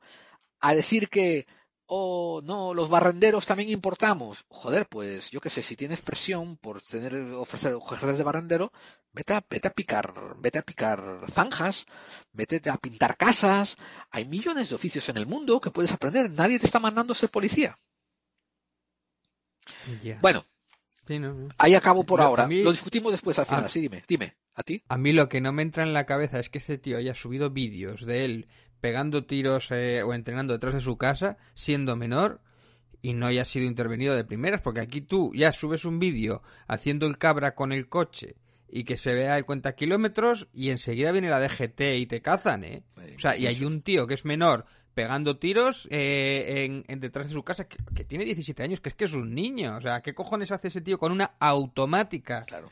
¿Qué, qué cojones hace cualquier persona con una automática? Pero un menor, a mí es algo que no me entra en la cabeza. O sea, y a mí ahí es culpa no solo del niño, que el guaje también, pero y, sus padres, sus responsables, sus tutores, o sea, tendrían que caer con todo también, porque son en teoría no sé si son los responsables directos o no sé cómo sería, pero ¿quién cojones le ha dado ese arma a ese niño? Claro. O sea, hay, hay muchas marro, hay muchas historias ahí. Muchos hilos de los que tirar aquí, sí. Que tremendo. Y además yo me da la sensación de que este no será un caso único, que este no es una excepción. Para nada que seguro que hay montones de niños, porque yo he visto otros vídeos por ahí con niños, niños incluso te hablo de 11 años disparando y haciendo prácticas de tiro con 11, 12, 13 años y los he visto por internet y eso solamente lo he visto pues yo qué sé, los terroristas en, en África cuando utilizan los niños soldados y en Estados Unidos, el país más poderoso del mundo. Claro. Que encima ellos la, la diferencia es que ellos están orgullosos de, de eso, además de bueno los de la asociación del rifle y toda esta peña que también están muy mal de la cabeza sinceramente. Claro que sí. Que son también son de, de estos grupos que has dicho tú porque son como primos hermanos vamos de bueno no sé es tremendo. Yo no no sinceramente a mí es que no me entra en la cabeza o sea muy locos o sea sinceramente están muy locos y no sé cómo no sé es que no es ya solo ser negro es que un crío con un arma. Pero bueno, yo. Mm, no sé, yo, si, precisamente cuando veo en las películas, precisamente cuando ponen el punto de vista de, de películas de negros o de esto, del terror que tienen los negros a precisamente a los policías blancos, pánico, eh, y se está reflejando y se ve, es que no, no, es que se quedan cortos incluso, o sea, vamos a ver, es que es que es, no sé, bueno, no sé qué decirte, Gerald, la verdad. No, entiendo tu frustración y por eso la comparto y te dejo, te dejo que, lo comentes. Me refiero, mm, em, la cosa se pone aún más peliaguda, verás. Esto, mm, em, un periodista de pie de calle llamado Richie McGuinness que para colmo es editor. Digo para colmo en el sentido de que, fíjate por dónde iban los tiros, es editor de una, una, una publicación conservadora, ¿eh? conservadora llamada The Daily Caller. Pues agarró ¿eh? y ese mismo martes entrevistó, por casualidad, a Carl Rittenhouse, antes de que ocurriera todo esto. Y Carl Rittenhouse le contesta al señor Richie McGills, esto fue una hora antes de que ocurriera todo esto, muy tranquilo, con el arma puesta sobre su pecho, ¿eh? Eh, en bandolera, le dice, estamos aquí eh, porque hay gente que está siendo herida y nuestro trabajo es proteger a los negocios. Pero qué trabajo, que, o sea, es que es acojonante. ¿Pero qué trabajo? Mi trabajo es proteger a la gente. Si, Sam- si alguna persona es herida, yo me meto en el camino del peligro y los ayudo. Por eso tengo mi rifle. Tengo que protegerme a mí mismo, claro. Yo Y por eso también tengo aquí Rambo. un kit de medicina para ayudar a la gente que caiga. Es que se creen Rambo, o sea, o Steven Seagal. Yo no sé qué se creen esta gente. Vamos, te voy a pasar el vídeo para que alucines con la declaración y que la pongas al público para que flipen. people are getting injured, and our job is to protect this business, and part of my job is to also help people. If there's somebody hurt, I'm running into harm's way. That's why I have my rifle because I don't protect myself, obviously. I also have my med kit. Well, Protect me. gotcha. And then uh, what about these guys up on the roof? Their job is to provide overwatch to protect me also. Gotcha. They're protecting everybody on the roof. Protecting each other. Understood. And, and We're running medical, and we're going in and we're getting people. and what about are you are you from the area? I am from the area. What brought you out here tonight? You just wanted to provide medical attention. Provide medical attention to people that need it. If somebody's injured, like you get hurt, I'm grabbing you. Have you encountered any issues yet thus far with law enforcement or anything like that? We were trying to calm it and set fire at the church. So we went to the church and we de-escalated the situation, telling them they need to leave or they will be detained and further arrested. This church right over here. That church right there. And we stopped the fire out all the way down at the school. Wow. Do you think it would have been different if the police had to try to stop them from from setting the fire? I feel like there would be a lot more casualties and a lot more people injured. So I think the police are fine where they're at.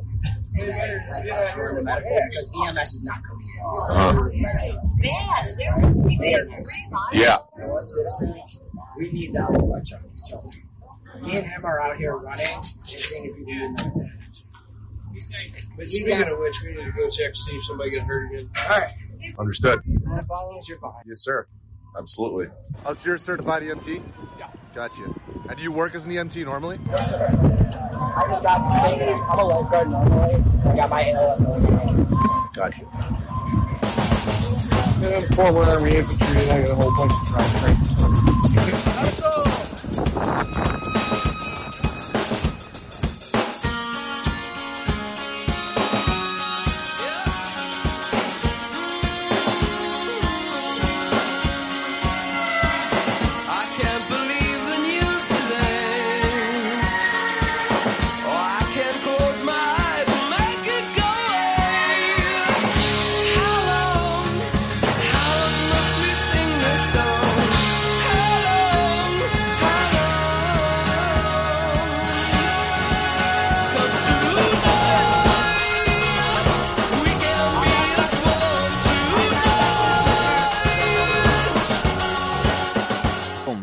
vídeo donde hay comunicaciones de la policía con el grupo de milicia de Rittenhouse, donde le dicen a ese grupo de milicia, no directamente a Kyle, pero sí al grupo al que pertenece Kyle, oye, os estamos muy agradecidos ¿eh? porque estéis aquí. Y, y eso, y que contamos con vosotros. Le dice la policía, que está supuesta a controlar la situación, al grupo de civiles que dicen llegar ahí como una milicia. Pero ¿qué coño hacen unos civiles con armas y la policía consintiéndolo? O sea, es que es algo que no me entra en la cabeza. Y encima, siendo alguno... Igual no era el único menor, pero el menor es encima el que te la lía. O sea, y con el consentimiento de la policía. Es que es doble delito. O sea, la policía ve a un menor o a una persona con una automática y dice, venga bien, chaval, pasa, pasa. Es que es que es acojonante. Vamos a ver, yo aquí me paseo con una automática y si me ve un policía se mosquea, cuanto, cuanto menos. ¿eh? O sea, vamos a... Bueno, no sé. El primero de los supuestos asesinados por Rittenhouse se llamaba Ros- Joseph Rosenbaum. Tenía 36 años. Y era de Kenosha. Eh, era un nativo de Texas que se había mudado a Kenosha el año pasado. Este hombre fue herido de muerte en la cabeza por un tiro de arma de fuego. Se cree que este es el primero de los disparos que ejecutó cuando alguien le tiró algo a, a Rittenhouse y él había caído y disparó a bocajarro los dos, los, los dos o cuatro tiros que se oyeron al principio del incidente. Deja atrás una novia y una joven hija. El siguiente de, los, de las víctimas es Anthony Hoover, de 26 años. Eh, Anthony Hoover vive en, en Silver Lake, que está también a más o menos 30 minutos de Kenosha. Pero siempre en sus medios sociales se había declarado una persona que apoyaba Black Lives Matter y que protestaba en contra de la brutalidad policial. Anthony Hoover fue el que se acercó hacia Rittenhouse cuando estaba en el suelo con el patinete y le intentó quitar el arma y recibió dos tiros en el pecho. La tercera víctima, que parece ser que todavía está viva, es Gage Grassroots, de 26 años. Este hombre es, de hecho, lo que se llama un paramédico, un tipo de ambulancias, ¿no? De un enfermero de ambulancias, Sí. licenciado. Y siempre ha estado presente en todas las protestas cercanas a su lugar contra la, policia- la brutalidad policial, ya antes de Kenosha, y, y que tenía que ver con Black Lives Matter. Pero lleva un botiquín de emergencias y es básicamente el, enfermero del lugar. A, él, Rittenhouse le disparó, eh, supuestamente le disparó en el brazo. Y le, bueno, le disparó dos veces y una vez no le dio. Ahora, hay reportes que dicen que Gage Groskrauts tenía un arma, tenía una pistola en la mano cuando le disparó. Y esto es algo que, si a alguien le importa, pues habrá que investigarlo más. Aunque no estoy seguro que... Estoy seguro que para la gente que quiere salsa rosa le importará, ¿no? Oh, este iba armado, el otro no iba armado. Lo que, lo que, el fondo de la cuestión es, ¿por qué este 17 años, este crío de 17 años, decide manejar 30 o 45 minutos de un estado a otro para decir que va a proteger negocios. Y otra pregunta que te hago yo es, no me acuerdo, no me acuerdo en qué parte de la Constitución dice que es más importante un negocio que la vida de una persona.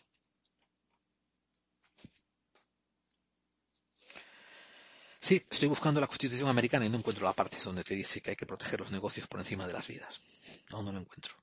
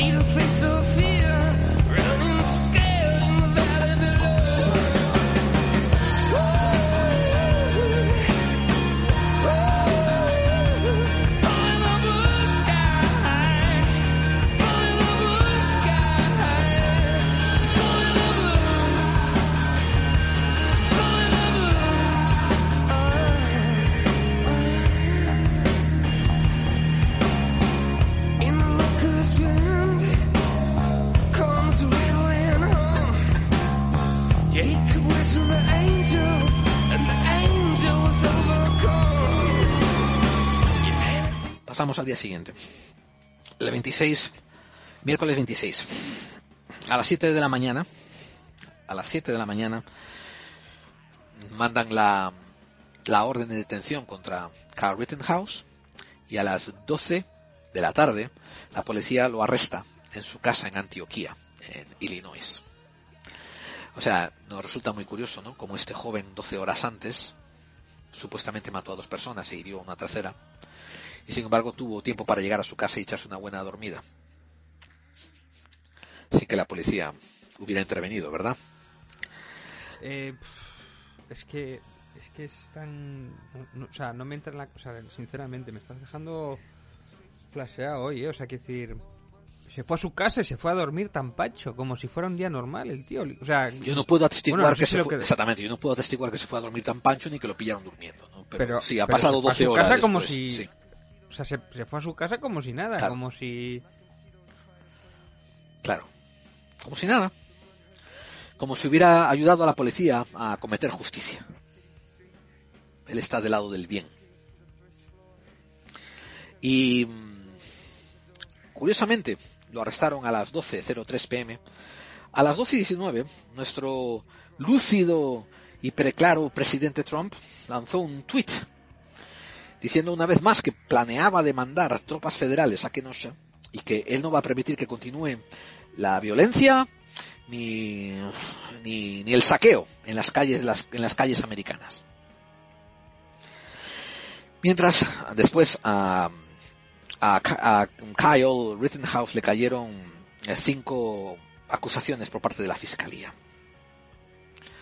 Eh, como dije, por matar a Joseph Rosenbaum, Anthony Hoover, por herir a Gage Grosskreutz, por poseer una arma eh, y por estar en un área prohibida, que eso es otra cosa que no hemos hablado. Es cierto que había curfew, ¿no? Que había toque de queda, pero sin embargo la policía no tiene ningún problema en verlo a él entrar por la zona del toque de queda sin problemas, ¿no? Sin preguntarle qué haces aquí en una zona que te ha sido prohibida a una hora que te está prohibida.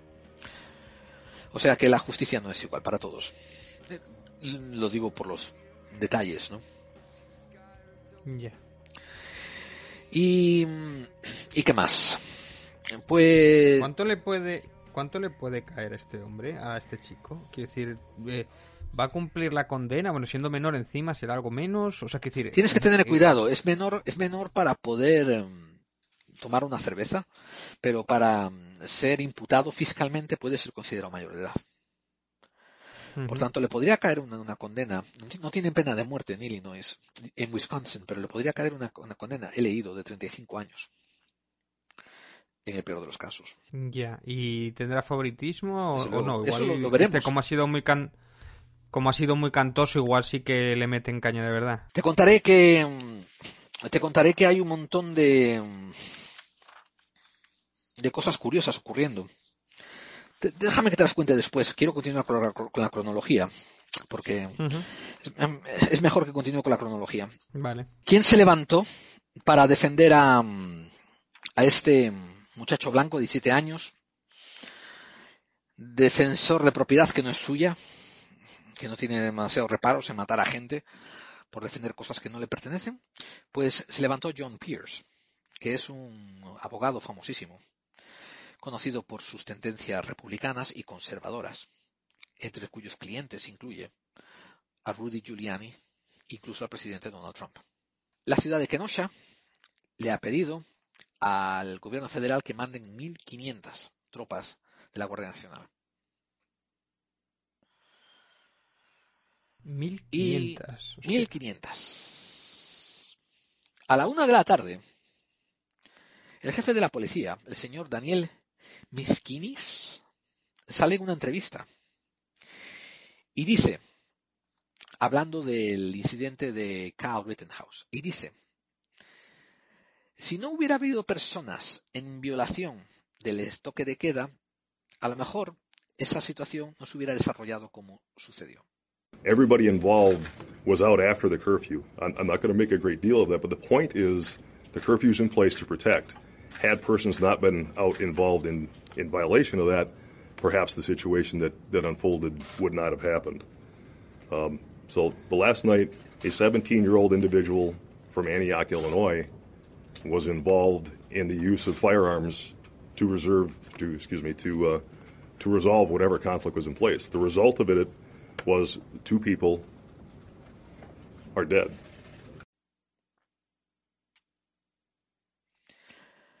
O sea, tenéis, eh, ojalá que los que están viendo en YouTube este vídeo verán la cara de David, pero eh, básicamente Es que me- el hombre me no dijo. quedado- me- Sí. Es que me queda, no, no, no sé qué quiere decir Todo el mundo que exactam- o sea, interpreta a este jefe de policía entiende que se refiere a que si no hubiera gente ¿eh? que rompió el toque de queda, no hubieran muerto. Claro, pero, o sea, está pidiendo que, que la gente que se manifestó que son los culpables. Sí. Esa es la interpretación que la gente le da a lo que él dijo, ¿eh? Y yo también se la doy. Pues es que me, me, me entraba, me, me costaba entender, o sea, eh, me costaba que alguien entender que alguien dijera eso o insinuara eso. O sea, quiero decir, ¿en qué cabeza me entra? O sea, eh, el otro que va con el arma pegando tiros no es culpable. O sea, es- es como, yo qué sé, vas paseando por ahí, una chica va paseando y lleva la falda muy corta y le echan la culpa a la falda, o que lleva la chica muy falda porque la violan. Exactamente. O sea, es que es victimizar a la... O sea, es... Sí, es culpabilizar a las víctimas. O sea, claro, la culpa, si te pegaron un tiro por estar por ahí, es, es culpa tuya por pasar por ahí. No, no haber intercedido tu cabeza con la, con la bala. Exactamente. Eso es lo que está infiriendo él. Qué bien. Em, a las 7 y La, 20. gen- la gente la gente contenta, quiero decir, porque este es el típico comentario que la gente se queda contenta. No, con bueno, esto, ¿no? la gente ¿y republicana, la gente qué- conservadora, la gente que está apoyando a Carl Rittenhouse están contentísimos con este, con esta frase. El resto de gente como yo, que tiene sentimientos y que le interesa la justicia social, se están cagando la puta madre que parió a este desalmado llamado Daniel Meskinis. A las 7.27, eh, el Departamento de Justicia de Wisconsin lanzó un comunicado identifi- identificando al policía que disparó contra Jacob Blake como el señor Rusten Sheshki. Dice que llevaba en el cuerpo de la policía ya siete años. Después, el Departamento de Justicia de la FBI dijo que va a coordinar con las policías locales un- una apertura de una investigación para ayudar a llegar al fondo de la situación. Continúan las protestas por parte de atletas y cada vez se juntan más y más atletas y gente famosa en contra de la brutalidad policial ocurrida en Kenosha el día anterior. Y así podemos pasar ahora al jueves.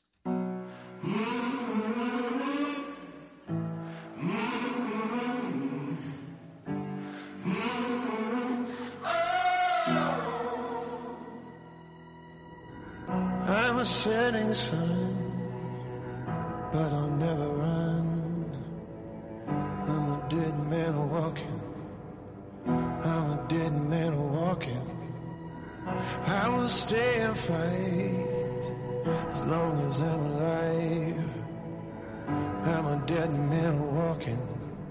I'm a dead man walking.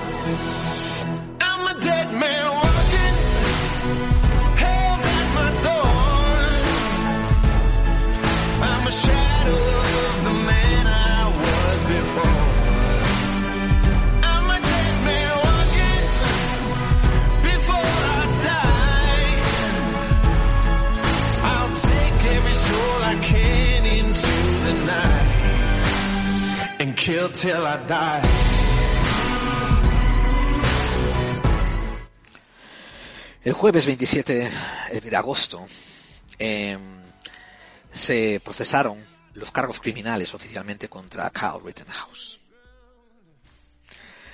Eh, como te dije a ti, eh, inicialmente, si todos los cargos volviesen culpables con la máxima condena, podría tratarse de entre 25 a 40 años de cárcel.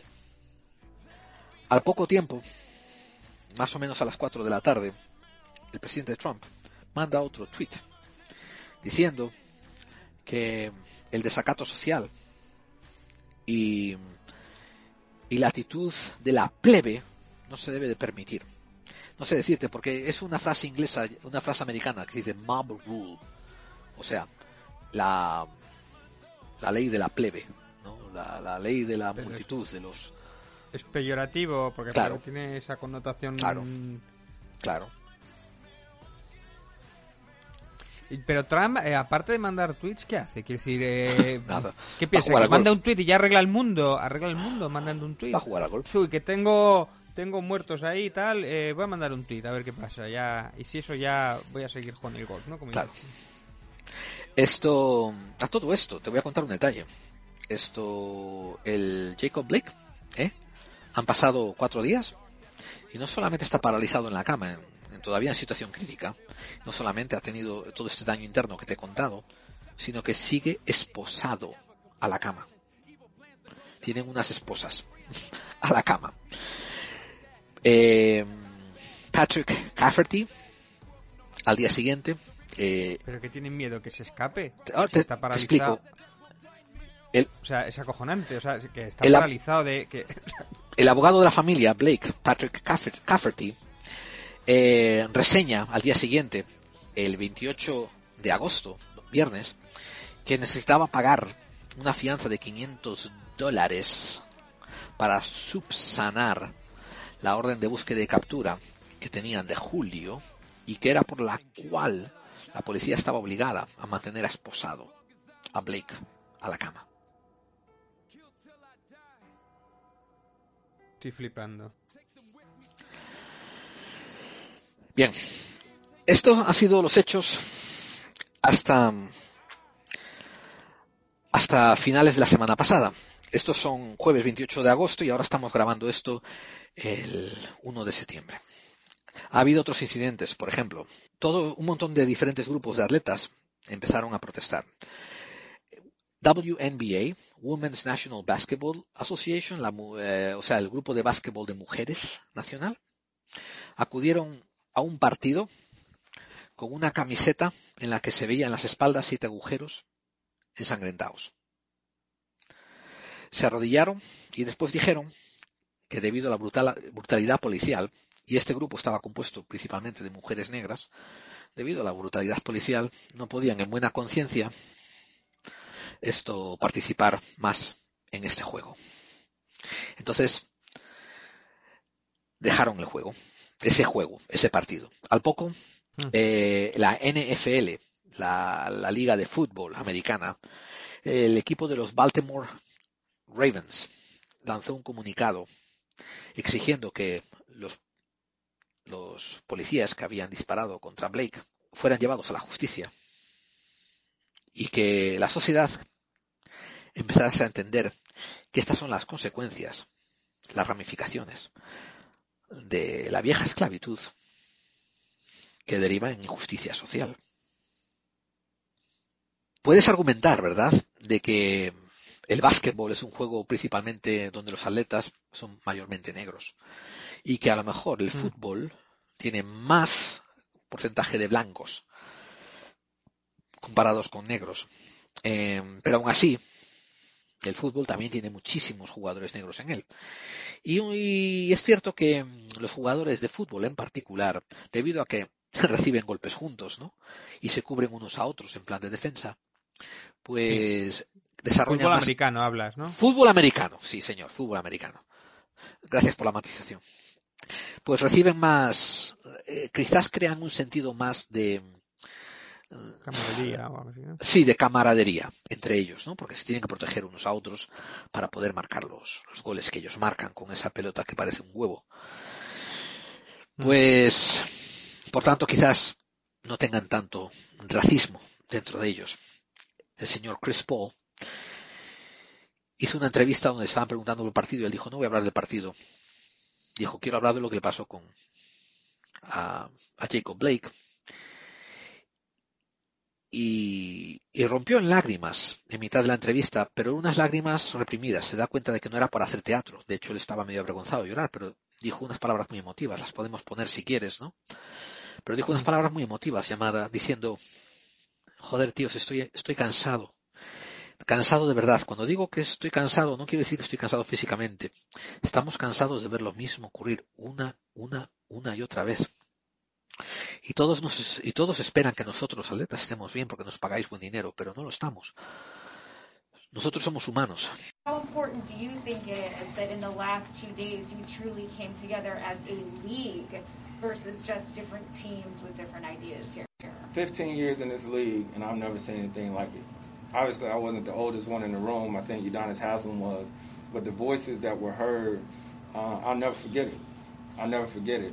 And um, for a lot of us, you know, we had an opportunity to, um, you know, you get a chance to read and see pictures of the Cleveland, Cleveland Summit for those who came before us, and the Muhammad Ali's and the Jim Browns and the Kareem Abdul-Jabbar's and how powerful they were. You know, we're not saying that we're that, but what we're doing right now in our league is huge. And I think for the young guys in our league to get a chance to see how guys are really coming together and speak and, and see real change, real action, because guys are tired. Like, I mean, tired. And I'm saying, when I say tired, we're not physically tired. We're just tired of seeing the same thing over and over again, right? Um, I was blessed and fortunate enough to, to talk to Jacob, um, to, to talk to Jacob Blake's father, and um, he's a uh, Winston-Salem State uh, graduate and was in my hometown of Winston-Salem for a while, and it's emotional. It's emotional, especially when you're a black man and you know that uh, when George Hill spoke, he talked about being a black man. He was hurt. He was hurt. We all hurt. We, we, we all tired of just seeing the same thing over and over again, and everybody just expect us to be okay just because we get paid great money. You know, we're human. We have real, real feelings, and I'm glad that we got the chance to get in a room together to talk with one another and not just cross paths and say, good luck in your game today. So. LeBron James, el otro famosísimo jugador, mandó un tweet diciendo, pero básicamente, ¿por qué os preguntáis que estamos diciendo esto acerca de la policía? Por favor, que alguien me explique what the fuck is this. ¿Qué carajo es esto? Otro hombre disparado a bocajarro. Esto está mal y es triste.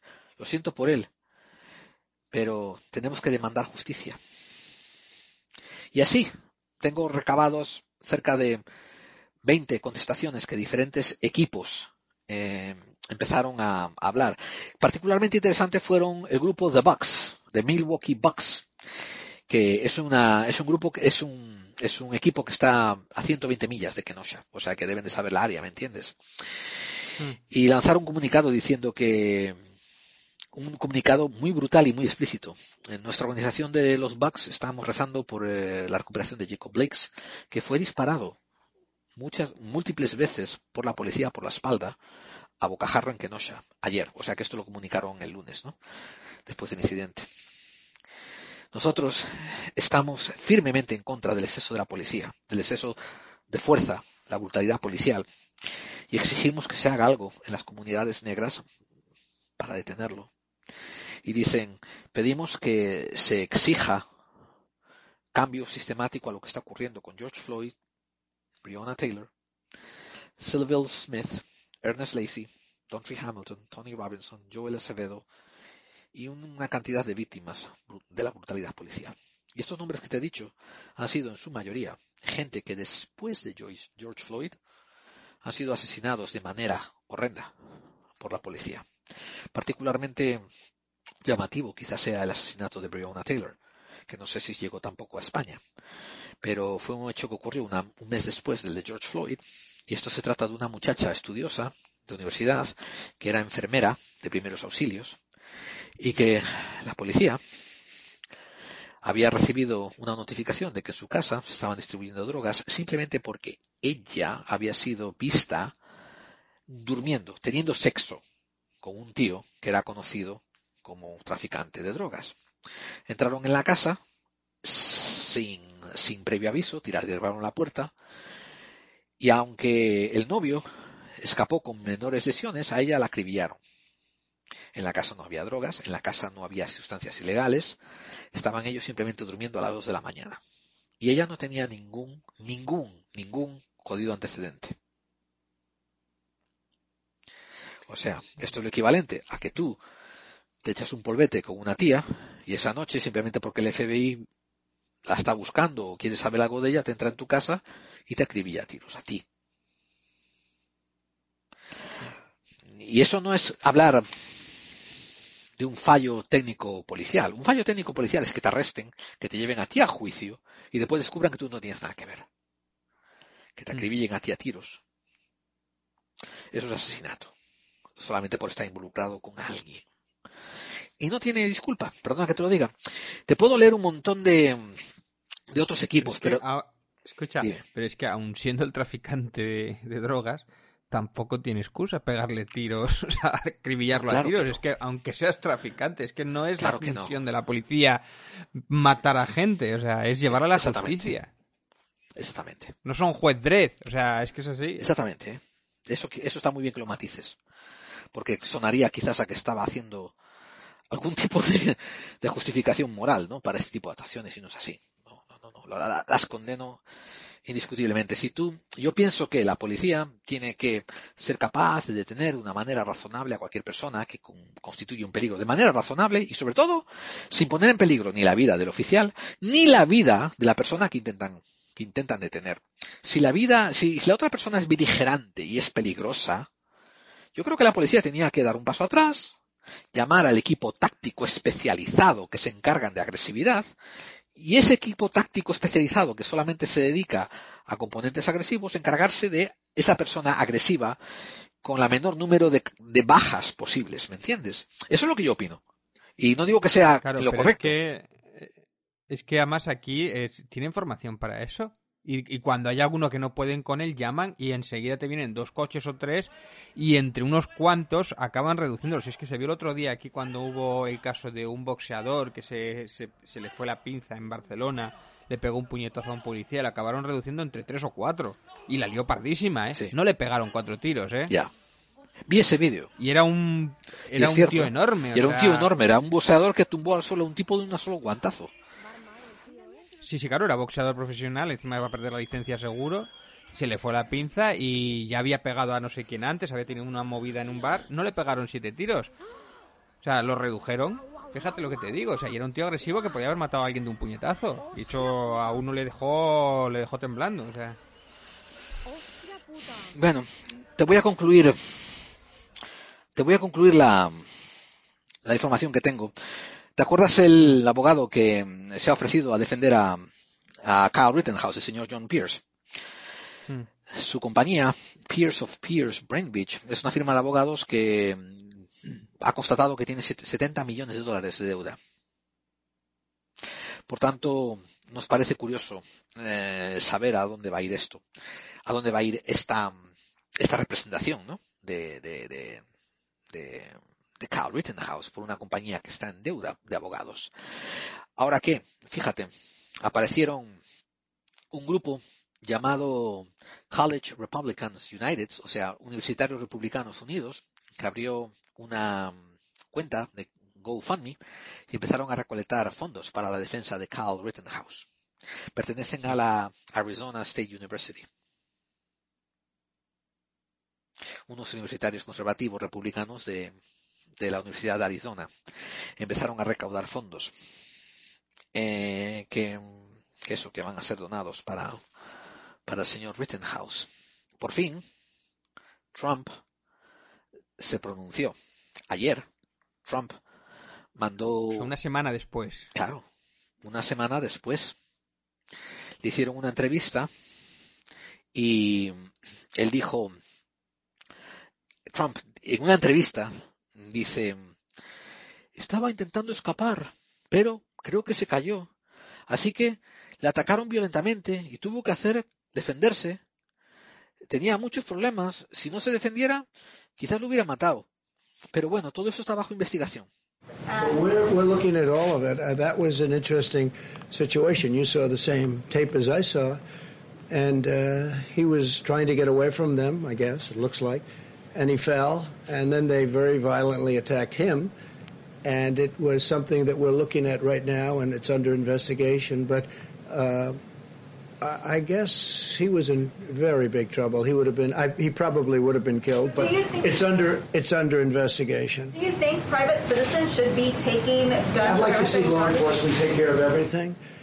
I think everything should be taken care of law enforcement. But again, we have to give our cops back, our police back their dignity, the respect. They're very talented people. They're strong. They're tough. They can do the job. But we've taken it away. We don't want to have when somebody makes a mistake, he chokes, or in some cases you have bad cops. We have to take care of that. In other cases, they choke. They're under. They have a quarter of a second, a quarter of a second to make a decision, and sometimes they make the wrong decision if they make the wrong decision, you know if they make the wrong decision in the other direction, they're probably dead. So they choke sometimes. And that goes on the evening news for weeks. And the thousands and tens of thousands of great things they do, nobody covers that. Nobody writes about that. But if they make a mistake, and again, the bad cops, everybody agrees they have to be very tough on bad cops. But sometimes you have a cop or a police person who is a good, a good police person, right? Good. But they choke. You know the timing, and they go through this and they study this and they work on it all the time. They literally have a quarter of a second to make some of these decisions. And they make a wrong decision, and it's very devastating. But I will say this uh, I honor law enforcement. We wouldn't be here right now if it wasn't for law enforcement. Y esas son las palabras de nuestro amadísimo presidente, el zanahorio descerebrado. Hoy en día, la campaña... O sea, que ah, defendía que un menor tuviera un arma, que matara a tres personas y que encima era la víctima, ¿no? Que, se de- que fue defensa propia, ¿no? Viva, Aquí, viva la pena. vamos a hacer aquí un pequeño excerto para yo insertar mi análisis y que la gente no desarrolle el suyo propio, pero Trump sabe que está contra las cuerdas políticamente. Me refiero desde, desde Nixon, que no ha habido un presidente al que llevaron, al que llevaron a impeachment. Bueno, técnicamente también Clinton lo llevaron a impeachment, aunque no Mm. lo depusieron. Pero está contra las cuerdas en el sentido de que ha habido que, ha visto que su, que sus seguidores están cayendo, decayendo, decayendo, decayendo. Solamente quedan los más radicalizados. Y él está haciendo una huida hacia adelante. Me refiero, está promoviendo supremacismo blanco, está promoviendo racismo, está, está cantando la canción que sabe que esos pocos seguidores que le quedan quieren escuchar. Por eso no se atreve a condenar abiertamente a Carl Rittenhouse porque pertenece a los seguidores que les queda. Tampoco puede decir, está bien lo que hizo, ¿no? Porque algunos se rebotarían. Entonces tiene que ser de esta manera diplomático donde dice algo para, no sé, quedar bien o cree que queda bien y no se pronuncia demasiado, pero tampoco lo condena. Ya, intencionadamente ambiguo, pero bueno, yo no lo veo muy ambiguo, yo lo veo que es eh, pro asesino. O sea, Claro. Bueno, eso también es como lo interpreto yo. Ha habido tres colectas que te comenté anteriormente. El grupo que te dije de College Republicans United, que ha, que ha juntado eh, 170 mil dólares para la defensa de, de Rittenhouse y Christian Crowdfunding. O sea, los crowdfunding cristianos que han juntado 280 mil dólares. Si estoy leyendo correcto, hay que cerca de 400 mil dólares ya en juego para la defensa de él. O sea que hay gente, Pero- hay gente donando. pero no se supone que los cristianos hay un mandamiento que dice no matarás. No matarás a no ser que me caigas mal. Es lo que creo que ellos interpretan. Es lo bonito de, este cristianismo fundamentalista. Como ellos tienen que leer la Biblia todos los días, cada día en- encuentran una interpretación distinta. Dicen que, dicen que Jesús jamás fue violento. Y sin embargo se olvidan siempre del incidente de los cambistas en el templo, cuando anda a latigazos con los que cambian dinero dentro del templo. Una de las pocas veces donde a Jesús se le fue la mano y agarró la vara Sí, como decía, no he venido a traer la paz, he venido a traer mandamiento, ¿no? Y he traído a venir la espada, algo así Sí, decía también. lo has He dicho muy que bien. se cumpla. Fíjate tú, para un comunista te sabe la Biblia muy bien tú. Bueno, ya sabes que decían que Jesús era el primer comunista aquí. Sí, sí, sí, sí, yo también lo he oído, pero no estoy muy de acuerdo con ello, pero bueno. Mm, No, lo digo en serio, no estoy muy de acuerdo con ello, pero, pero sí lo he oído decir también. Y, ¿y qué más? Pues comentaré que al final salió, sal- han salido milicias a relucir. Por ejemplo, apareció la Kenosha Guard, que es una milicia mm, de, Kenosha. Eh, han aparecido y han aparecido los, eh, ¿cómo, se llaman esto? Los Native Defenders, que es un poco de afrenta contra los nativos americanos, ¿no? Eh, se traduce por defensores nativos, ¿no? Pero básicamente se refieren a republicanos blancos conservadores, ¿no? Trompeteros y tal. O sea, que son nativos, pero no de los indios, No, de claro los nativos. No, son eh, nativos de los de Sí, palo. ellos se consideran que sí, que, que todo empieza con ellos, con los con los blanquitos que se establecieron en Estados Unidos. Lo que hay detrás no importa. Curiosamente, curiosamente, eh, han aparecido últimamente eh, vídeos y, audios donde aparecen apareció el Kenosha Guard, ¿eh? esta milicia que no se sabe ni siquiera quién es el líder. En la Constitución, déjame explicarte, en la Constitución hay un párrafo que es la segunda enmienda que habla de per- per- per- permitir que lleves armas de fuego, ¿verdad? Y que es usada por todos los americanos, pero que en la Constitución dice que eh, a los ciudadanías se le permitirá siempre llevar armas de fuego para constituir una milicia organizada que proteja a la ciudadanía en contra de la tiranía del Estado. Eso es lo que dice la segunda enmienda. Entonces, para tener una, una milicia organizada, tienes que tener un grupo que está registrado, tienes que tener unos líderes y tienes que tener unos sistemas de entrenamiento para ser considerada milicia y organizada. Si yo hago un grupo y después tú y yo no nos juntamos nunca, pues estamos organizados, pero no estamos entrenados. y si tú y yo salimos a entrenar pero no nos registramos, estamos entrenados pero no estamos organizados. O sea que hay que cumplir las dos facetas. O sea, están organizados por Twitter, porque por otro... Y esta gente, esta gente no cumple ninguna de las dos. Y sobre todo, el que tú vengas a una ciudad a proteger negocios en contra de lo que tú crees que son manifestantes y saqueadores, eso incumple la segunda enmienda, porque ninguna parte de la segunda enmienda dice proteger la propiedad de la ciudadanía en contra de otra ciudadanía. Hablan específicamente de proteger a la ciudadanía, que en este momento se está manifestando, una parte de ella, contra la tiranía del gobierno, que en este caso podría ser interpretada como, por ejemplo, la policía o la Guardia Nacional o cualquier otra fuerza del orden que represente al gobierno si tú quieres pensar que ellos son los tiranos. Pero una vez más, David, yo no estoy hablando de mi interpretación. Quiero decir, yo estoy hablando, bueno, no estoy hablando de mi sentimiento, estoy hablando de cómo yo interpreto la segunda enmienda, basado en lo que dice. Por tanto, si tú hubieras dicho que estás protegiendo la segunda enmienda, estarías yendo a Kenosha a proteger a la ciudadanía contra los levantamientos de tiranía. Y la tiranía solamente puede ser dada por los que están en el orden. Si tú te levantas y andas con una pistola corriendo por tu pueblo, no eres un tirano, eres un imbécil. El tirano es el alcalde, no, alguien que tiene poder. Entonces puede ejercer ese poder sobre el resto. Eso es un tirano. Que tú andes con una pistola por tu pueblo y dando tiros al aire, como digo, te hace un imbécil. Que el alcalde agarre a la policía y la policía anden por el pueblo dando tiros al aire, eso lo convierte en una tiranía. La diferencia es la posición que, que ostentas. Que haya 50 manifestantes que no tienen ningún poder, pero que se juntan y parecen una masa, eso no son tiranía.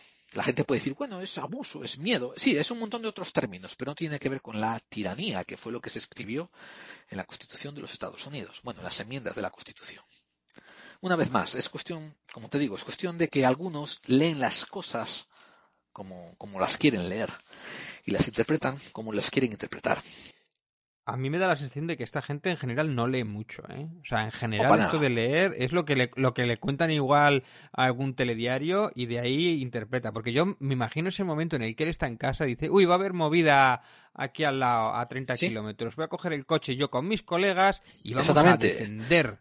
Esos que se llaman milicia y que han hora. ido y que han ido un par de fines de semana al campo a pegar tiros a unos robles y vamos, como dices tú, Claro. vamos a ir a defender, Dice, no, y a defender contra ahora estos que rojos. llevo llevo entrenándome para esto toda mi vida, claro. Claro. Y además imagino que no habrá, que no estaría él solo, que iría con algún colega más o con algún grupito más, claro. sí, o sea, sí, sí, estaba en un grupo entre 4 y 6, correcto. Y él era el más joven de esos 4 o 6. pues nada, como el que así les fue, bueno, así, así nos, así nos va, bueno. Así Es nos decir, va. es- dice, pues nada, y Esto, esto he acabado yo mi relato. Sí. Esto he acabado yo mi relato y espero que lo encuentres interesante y espero que la audiencia lo encuentre interesante. Ahora, si quieres, bueno, yo es, dime. espeluznante, lo encuentro espeluznante. O sea, quiero decir, es como una pesadilla, como un mal chiste, y encima que esto no acaba. O sea, que pasa es que esto se repite una y otra vez. Es el, el cuento de no acabar. Y esto lo llevan repitiéndose no solo ahora, ahora es porque nos vemos, ahora lo vemos gracias a las cámaras y a los móviles.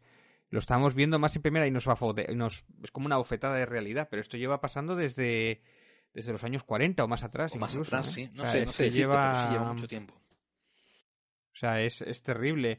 Y sobre todo, el, a lo que quería llegar es que precisamente el mayor problema es sobre todo la falta de preparación, aparte de todo esto que me has contado, del supremacismo blanco y tal, pero el principal problema y donde sale el germen es la poca preparación que tiene la policía allí en Estados Unidos en general. Correcto, correcto. Muy correcto, ¿eh? muy correcto. Es todo sacar pistola y dar tiritos al aire, como si fuesen John Wayne. Porque esto lo comentábamos el otro día, no sé si, eh, creo que fue a micro cerrado, eh, que aquí la policía, tú tienes que sacar las oposiciones, que estás preparándote un año o más para las oposiciones, tanto físicas como, como las psicológicas y todo. O sea, te preparas y haces los test, las físicas, psicológicas y el psicotécnico y tal. Y después estás un año allí en formación en Ávila, que te están preparando un año entero más otro año que has estado antes preparándolo como poco. Y después es cuando ya te sueltan a la calle y aún así con ciertas medidas. Allí en Estados Unidos me has contado que no, que, que es muy fácil, es relativamente fácil hacerse policía, que cualquiera lo puede hacer y con muy poca preparación, con un mes, Sí. ya estás en la calle con una arma y con una chapa. Es como cuando el sheriff le da a, a- toma, ya eres el ayudante del sheriff, venga, a- a- ven conmigo. Te voy a contar algo que te va a poner los pelos de punta. Eh, existe también la oficina del sheriff. Y la oficina del sheriff es una oficina votada. Cada cuatro meses o cada cuatro años, perdona, votas por quién va a ser sheriff de tu ciudad. Ese sheriff después tiene que ir a hacer un curso acelerado de policía. Y a la gente que le elija, para ponerlos de diputados suyos, tienen que hacer otro curso acelerado de funciones de- de diputado de sheriff. O sea, como dices tú, ¿no? El año que viene a mí me votan, yo me hago sheriff Mm. y tengo que hacer el curso de un mes de ser policía y después yo voy a elegir a mi primo, a mi sobrino y a mi, a mi nieto. Y esos tres van a ser mis agentes de la ley y les van a mandar otro un curso de un, de un, de un mes y esos van a ser los sheriffs de la ciudad. Es que yo después, eh, o sea, y los americanos estarán preguntando, ¿por qué nos pasa esto? No, para nada. América es el mejor país del mundo. Se dicen entre ellos. Claro, y después ya no hablemos del problema de las armas, que un menor tenga acceso a unas armas automáticas, eso tampoco es... Dice, ¿por qué pasa esto? O sea, Exactamente. y, y no sé, es como que no quieren verlo, ¿eh? Es Eso, sin embargo, va a ser una. Esa es una vía fácil. Es una vía fácil porque esa arma seguro que está registrada y es fácil enterarse de quién la registró, quién la compró y quién se la dio a ese muchacho. Que me pregunto si van a seguir esa línea de, de preguntas. Ten en cuenta que esto abre muchos melones, porque después si siguieran esa línea de preguntas harían una mala representación contra el lobby del. NRA, del National Rifle Association. Y, y eso es sagrado. que eso es sagrado para ellos, vamos, eso es como uh, inviolable eso. Y yo me pregunto, después de esto, o después de más casos como estos, ¿cuántos negros tienen que morir? ¿O cuántos niños tienen que coger un arma y tirotear en una universidad o en un instituto o en la calle, en unas manifestaciones, para que tengan control sobre las armas y que acabe la violencia policial? ¿Cuántas veces tiene que ocurrir esto? Porque, no sé, es como... No sé, no van a poner medidas, no les importa. eh, no sé, va a poner, va a mandar otro tuit este Donald Trump diciendo, ay, vamos a intentar solucionarlo. No sé, o sea, es que no me entra en la cabeza que se quedan completamente de brazos cruzados. Porque esto, ojo, yo pienso que con Trump es terrible, pero aunque entre Biden dentro de dos o tres meses, que sea, o en septiembre creo que son las elecciones, ¿no? En octubre, no sé cuándo es, si va a cambiar mucho esto, o si va a poner medidas desde la presidencia, si tiene poder incluso para hacer esto, porque esto además después depende de cada, de cada Estado. de cada estado, ¿no? O sea, que es que en realidad, aunque cambiemos de gobierno, mm, va a seguir siendo la violencia policial, van a poner medidas. No sé si esto en la campaña está hablándose de ello. No. Ya te digo, todo esto que hemos hablado es acerca de, lo que le pasó a, Jacob, Blade. Ahora sabes lo que está ocurriendo. Pero medidas, no sé. O sea, ten en cuenta que yo opino que los presidentes suelen ser peleles y que están ahí para pelelear. Entonces, aunque suba Biden, puede que lo que ocurra es que el camino esté un poco más abierto a que el Senado y el Congreso pasen leyes, pero hay que cambiar también el Congreso, que en estos momentos es su mayoría republicana. Eh, solamente creo que es el Senado el que ahora es democrático. Y aunque sean democráticos y aunque sean republicanos, yo qué sé, eh, cambian un poquito por qué lado de la cara hablan, pero al final acaban mintiendo los dos. En el sentido de que les pagan, los intereses suyos están alineados con quienes están, que son las corporaciones, los lobbies, los PACs. O sea, eh, sí. Eh, había alguien que me bromeaba diciendo que la manera de arreglar esto era poniendo los rifles, o sea, vendiendo un rifle por 500 dólares, pero por cada, cada bala por 5.000. Lo cual es también un chiste, porque aunque tú no lo sepas, muchos de estos preppers hacen sus propias balas en casa. Eh, sea, o sea, es cierto, habría que tener mucho más control y un control más férreo. Te voy a decir un ejemplo eh, que yo he pensado. Vale, está bien que cada persona compre su arma, ¿no? Está bien que cada persona que quiera tener un arma la tenga. Yo, yo opino que no hace falta en ningún centro urbano y en ningún tipo de, en ningún tipo de encuentro social hace falta un arma automática. Hablo de una ametralladora que es capaz de disparar eh, 40 balas en un segundo. No hace falta.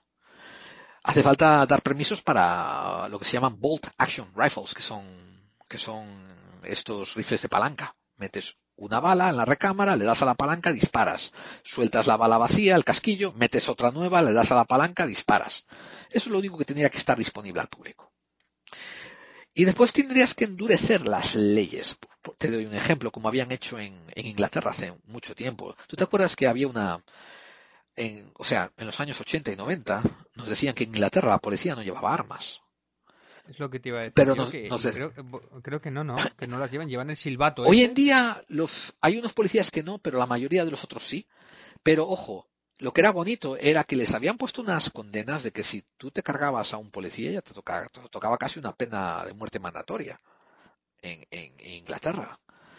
Algo así. Quiero decir, esto, si te pillan con una arma automática que has comprado en el mercado negro, te van a caer 40 años de cárcel fijos. Eso sí, estás destruyendo el lobby de las ventas de armas nacionales, ¿eh? Y prepárate para esa pelea. Lo vas a destruir. Eh, lo vas a arruinar casi. Pero estaría mejor. No me dan pena, ¿eh? Por eso te digo, a mí me parece necesario que ocurra. Esto.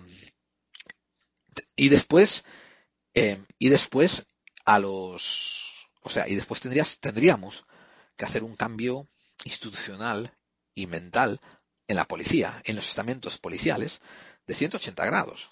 Quiero decir, esto, Una formación, básicamente implantar una formación. es que yo, yo tomo a una formación de... yo tomo a España de ejemplo. Eh, a pasar unas oposiciones eh, y después tomarte un año de formación y, y sobre todo y sobre todo que no hubiese un sindicato que los protegiera como los protege y un montón de las protecciones que tienen hoy en día hay que sacárselas porque lo que hay que hacer es hacer el giro hacia 180 grados hacia más responsabilidad y menos protección hasta que hasta que se vaya a la vieja escuela de pensamiento de matones, de abusones, de racistas y empiece a haber una mentalidad de servicio hacia la ciudadanía. Eh, que eso tarda años ¿eh? en implementarse. Pero también, lo que te dije, tú ves que hay un tío muy agresivo que tiene cinco pistolas y que anda por ahí como John, como Billy el niño, la policía se echa para atrás, llaman a los geos, a los coes, a los, eh, a los, a la policía especial, ellos ponen un sniper en un helicóptero, le dan un tiro en la cabeza, lo sacan del medio. Y así, pero eh, a ver, a ver si me entiendes, no esta tontería de ver como a un ciudadano desarmado le dan siete tiros en la espalda, ni tal. Una ocasión especial requiere un tratamiento especial. Pero la policía que esté al servicio del público. Volver a recuperar esa vieja ideología que había, esa vieja mito de los policías son tus amigos. Bueno, pues demuéstranos que es así durante unas cuantas décadas. Y recuerda que este era un programa especial. No tenemos más que hacer que cerrarlo. No va a haber ni recomendaciones ni nada. La gente ya sabe lo que hay. Estamos casi acercándonos a las dos horas. David, ¿qué preguntas te quedan a ti en el tintero?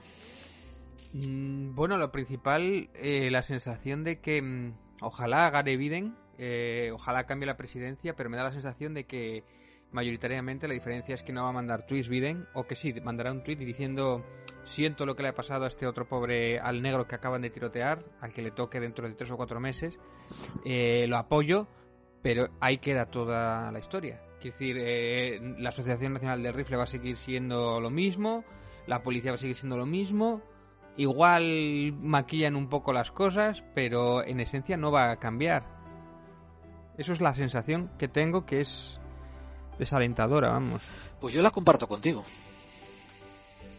O sea, yo no espero que gane Biden y que de repente se acabe el racismo ni la ni la brutalidad policial ni nada de esto. No, eh, no. Lo que sí es probable, lo que sí es probable es que progresivamente los racistas pues vuelvan otra vez a su escondite como estaban durante Obama. ¿Entiendes? O sea que a lo mejor el racismo otra vez más pasa a estar mal visto. A lo mejor. A lo mejor. Dentro de, dentro de un año, dos o tres, no sé.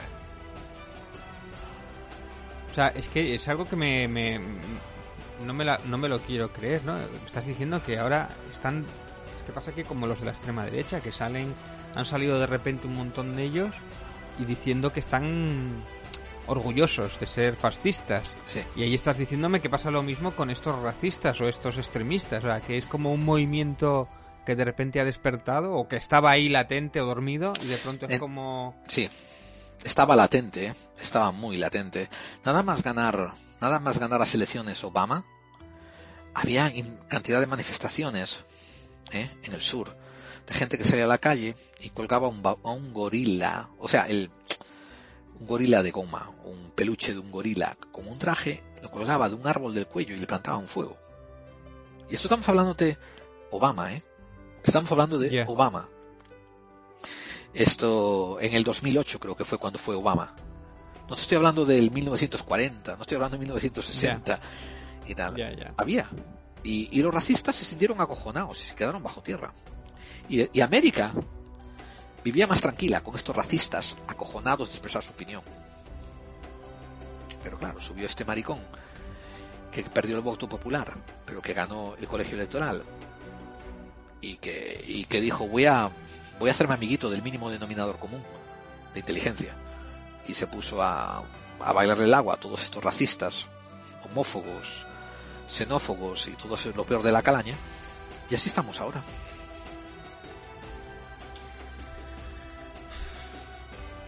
Bueno, yo no sé cómo estará la audiencia, pero yo tengo los pelos de punta, sinceramente. ¿eh? O sea, no tenía no tenía ni idea de que estaba tan mal la cosa, sinceramente. ¿eh? Sabía que sí, esta gente sale, que selecciona, pero no sé cuántos son, pero hacen muchísimo ruido realmente y la lían, la lían muchísimo. Lo- no sé, es como una pesadilla, sinceramente. ¿eh? Es una pesadilla que la vivo de lejos, pero terrible. o Y a nivel geopolítico es interesante ver cómo esto se propaga. Lo digo porque yo he visto como en diferentes sitios han propagado el hecho de BLM, de Black Lives Matter, y cuando fue lo de George Floyd, y no entiendo por qué, me refiero, no entiendo mucho de qué hacen estos en Francia y en Alemania y tal, no entiendo mucho. Es como que mm, hay unas ganas de protestar, pero no, no agarran el fundamento de la protesta, no, No saben por qué. Y, y no sé, y, a veces me pregunto si no hay manipulaciones geopolíticas ¿no? a nivel mundial para propagar, para asegurarse que la policía toda se convierte en un gremio de matones y de chulos de playa, porque yo también he visto una degeneración en las últimas dos décadas ¿eh? del estamento policial en España. Digo, progresando a más macarra. Ya sé que hay muchos, ya sé que hay muchos policías buenos, ¿no? Ya sé que tenéis también unos protocolos mejores de actuación. Pero joder, como que se han visto más, más rápidos y enseguida se alinearon. ¿Te acuerdas cuando fueron los separatismos catalanes? Enseguida a los gritos de a por ellos, a por ellos. Ya, es que, y aparte ahora a algunos les está por hacerse youtuber y, y decir gilipolleces todavía. O sea que no entiendo. Bueno, sí, sí, es que encima tres gilipollas manchan el cuerpo. Bueno, no son tres, son alguno más, pero tres, tres normales manchan el cuerpo.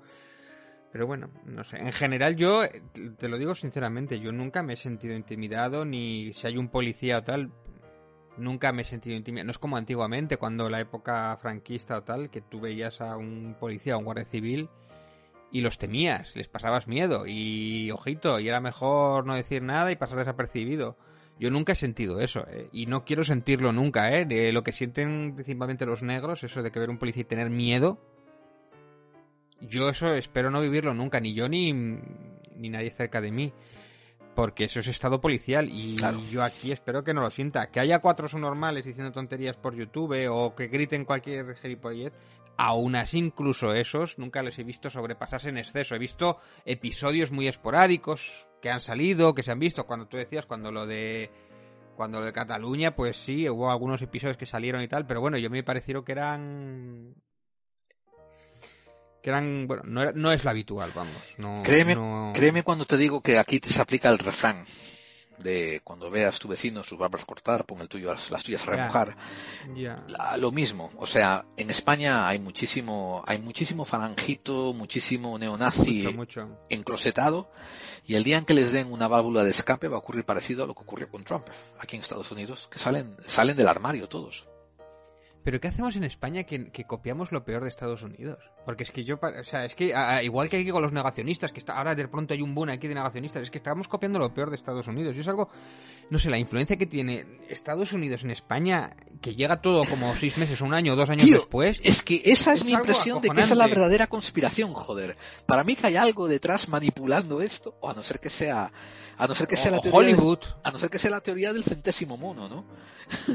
no lo sé. No lo sé. No sé, o, o Hollywood, o las influencias, o YouTube, o que estamos todos interconectados y, y es como que nos alenta, no sé, es algo que... No sé, bueno. Cosas que teníamos superadas ya y vuelven otra vez como si fueran la peste, no entiendo, bueno. Bueno, eh, lo dejamos aquí, David. Sí, yo creo que hemos dado bastante la chapa ya y, y da, da que pensar todo esto porque además nos dejamos con un sabor agridulce todo esto que nos has contado y, y no sé no sé qué decir ni qué pensar ni y sobre todo el la sensación de completa impotencia, ¿no? Y tengo la sensación de que esto en un mes o en dos se va a repetir en otro estado o, un caso similar. Y va a seguir igual y no sé, no sé cuántos negros tienen que morir o cuántas personas tienen que morir para que realmente haya un cambio, ¿no? Es terrible. Estoy muy de acuerdo contigo. Y es, triste y estoy, de acuerdo contigo. Y en la medida de mis posibilidades, como te digo, soy muy vocal acerca de simplemente justicia social. No se trata de, para mí no se trata tanto de, o sea, ya no se trata de defender a los negros. Se trata de que en estos momentos los negros son el grupo afectado. Pero joder, mañana pueden ser los judíos y pasado pueden ser los chinos. El asunto está en que es mejor que no haya la injusticia para que así no tengamos que defender a un grupo. Y, esa es la manera en que tengo yo de, actuar en contra de esto. Y por eso siempre estoy exigiendo que la policía no tenga más privilegios, al contrario, tenga más obligaciones y tenga más responsabilidades y haya más transparencia dentro de ella. Porque tiene, tiene muchas décadas de correcciones. Algún día haremos un episodio, no, no sé si era esta temporada, David, pero algún día te haré un episodio sobre una cantidad de injusticias sociales promovidas por el status quo. Quiero decir, no porque un tío le da la gana de, tal o cual, sino como un grupo de sheriffs hicieron esto en un pueblo, como un grupo de, de tal hicieron tal en otro sitio, y vas a alucinar, porque tú no sé si te enteraste, en, ¿tú te enteraste alguna vez del bombardeo que hubo de la ciudad negra en Tulsa, Oklahoma?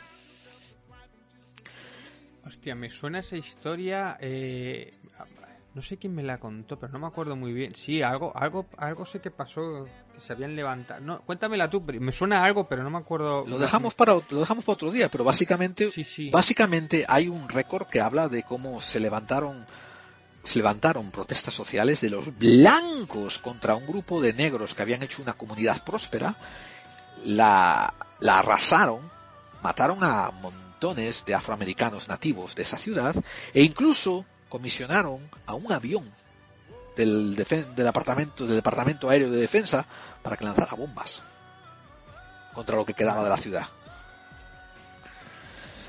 También he oído alguna historia similar de Los Ángeles del Infierno y con temas también raciales y todo esto. Creo que también delito. Bueno, eh, pues amigos, espero que hayan disfrutado de... No sé si han disfrutado, espero que les haya parecido interesante y que les haya esclarecido cosas, ¿no? Esto que les he contado. Ojalá que no hayan disfrutado nada. Ojalá que les han pasado putas. Ojalá que se estén chirriando los dientes y diciendo cómo puede ser, porque eso demuestra que tienen corazón. Eh, pero hace falta enfrentarnos a esto. Así que esconder la cabeza bajo del suelo y, tapar la luna con el, con el dedo no, no ayuda. Eh, yo soy vuestro amigo, compañero de viaje, Gerald Dean. Yo soy David Santiso. Y David y yo los esperamos en otro programa eh, el próximo lunes por Edenex. y después ya el martes por Evox y continuaremos con nuestras programaciones normales y esperemos que nos dejen continuar con el misterio y, la más, más allá de la conspiración, ¿verdad David? Sí, que mira que hay conspiraciones, ¿eh? Sí, sí. Bueno, pues eso es todo por hoy. Hasta luego amigos. Hasta luego. You doing out here? Obviously, you're armed and uh, you're in front of this business we saw burning last night. So, what's up? So people are getting injured, and our job is to protect this business, and part of my job is to also help people. If there's somebody hurt, I'm running into harm's way. That's why I have my rifle because I don't protect myself, obviously. But I also have my med kit. All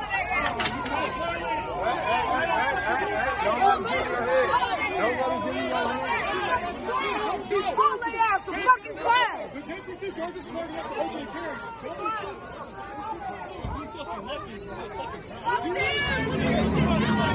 You're not trying to not burn my city. I support Black Lives Matter. Burn the police station. Burn the police station. Hey, let's go. Let's go.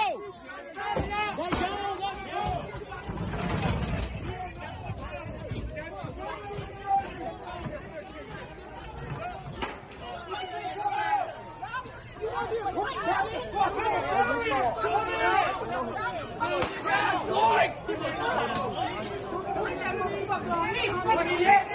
What he is? That's who's out there. Nobody. Nobody. Nobody give a fuck. Hey, why he do it? Why he do it? That's in there. Why he do it? Get me out of here. Why he do it? What you mean? They do that. Oh, you're in the group? We just want to... Hey, somebody control here. I'm not.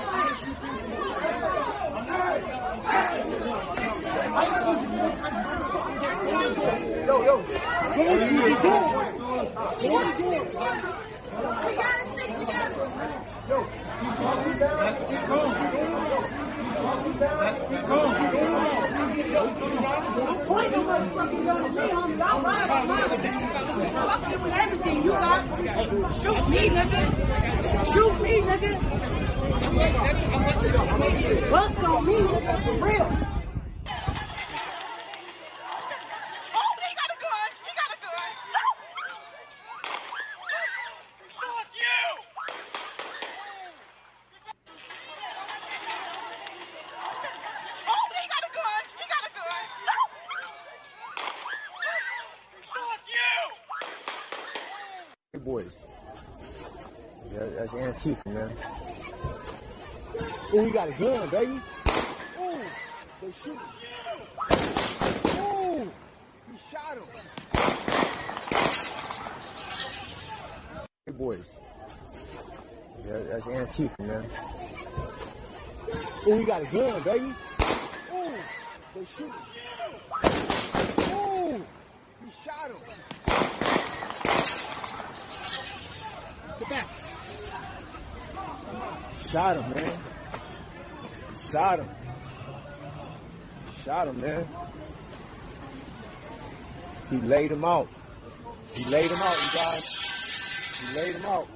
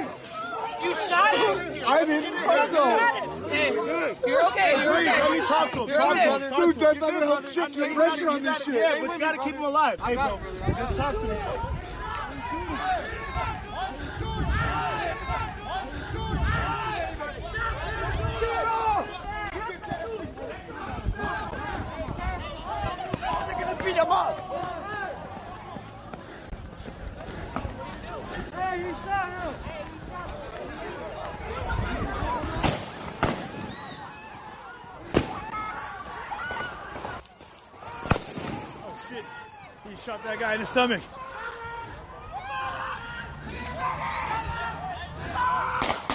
Oh shit. Shit, people are getting shot all around us. People are just getting shot everywhere, guys.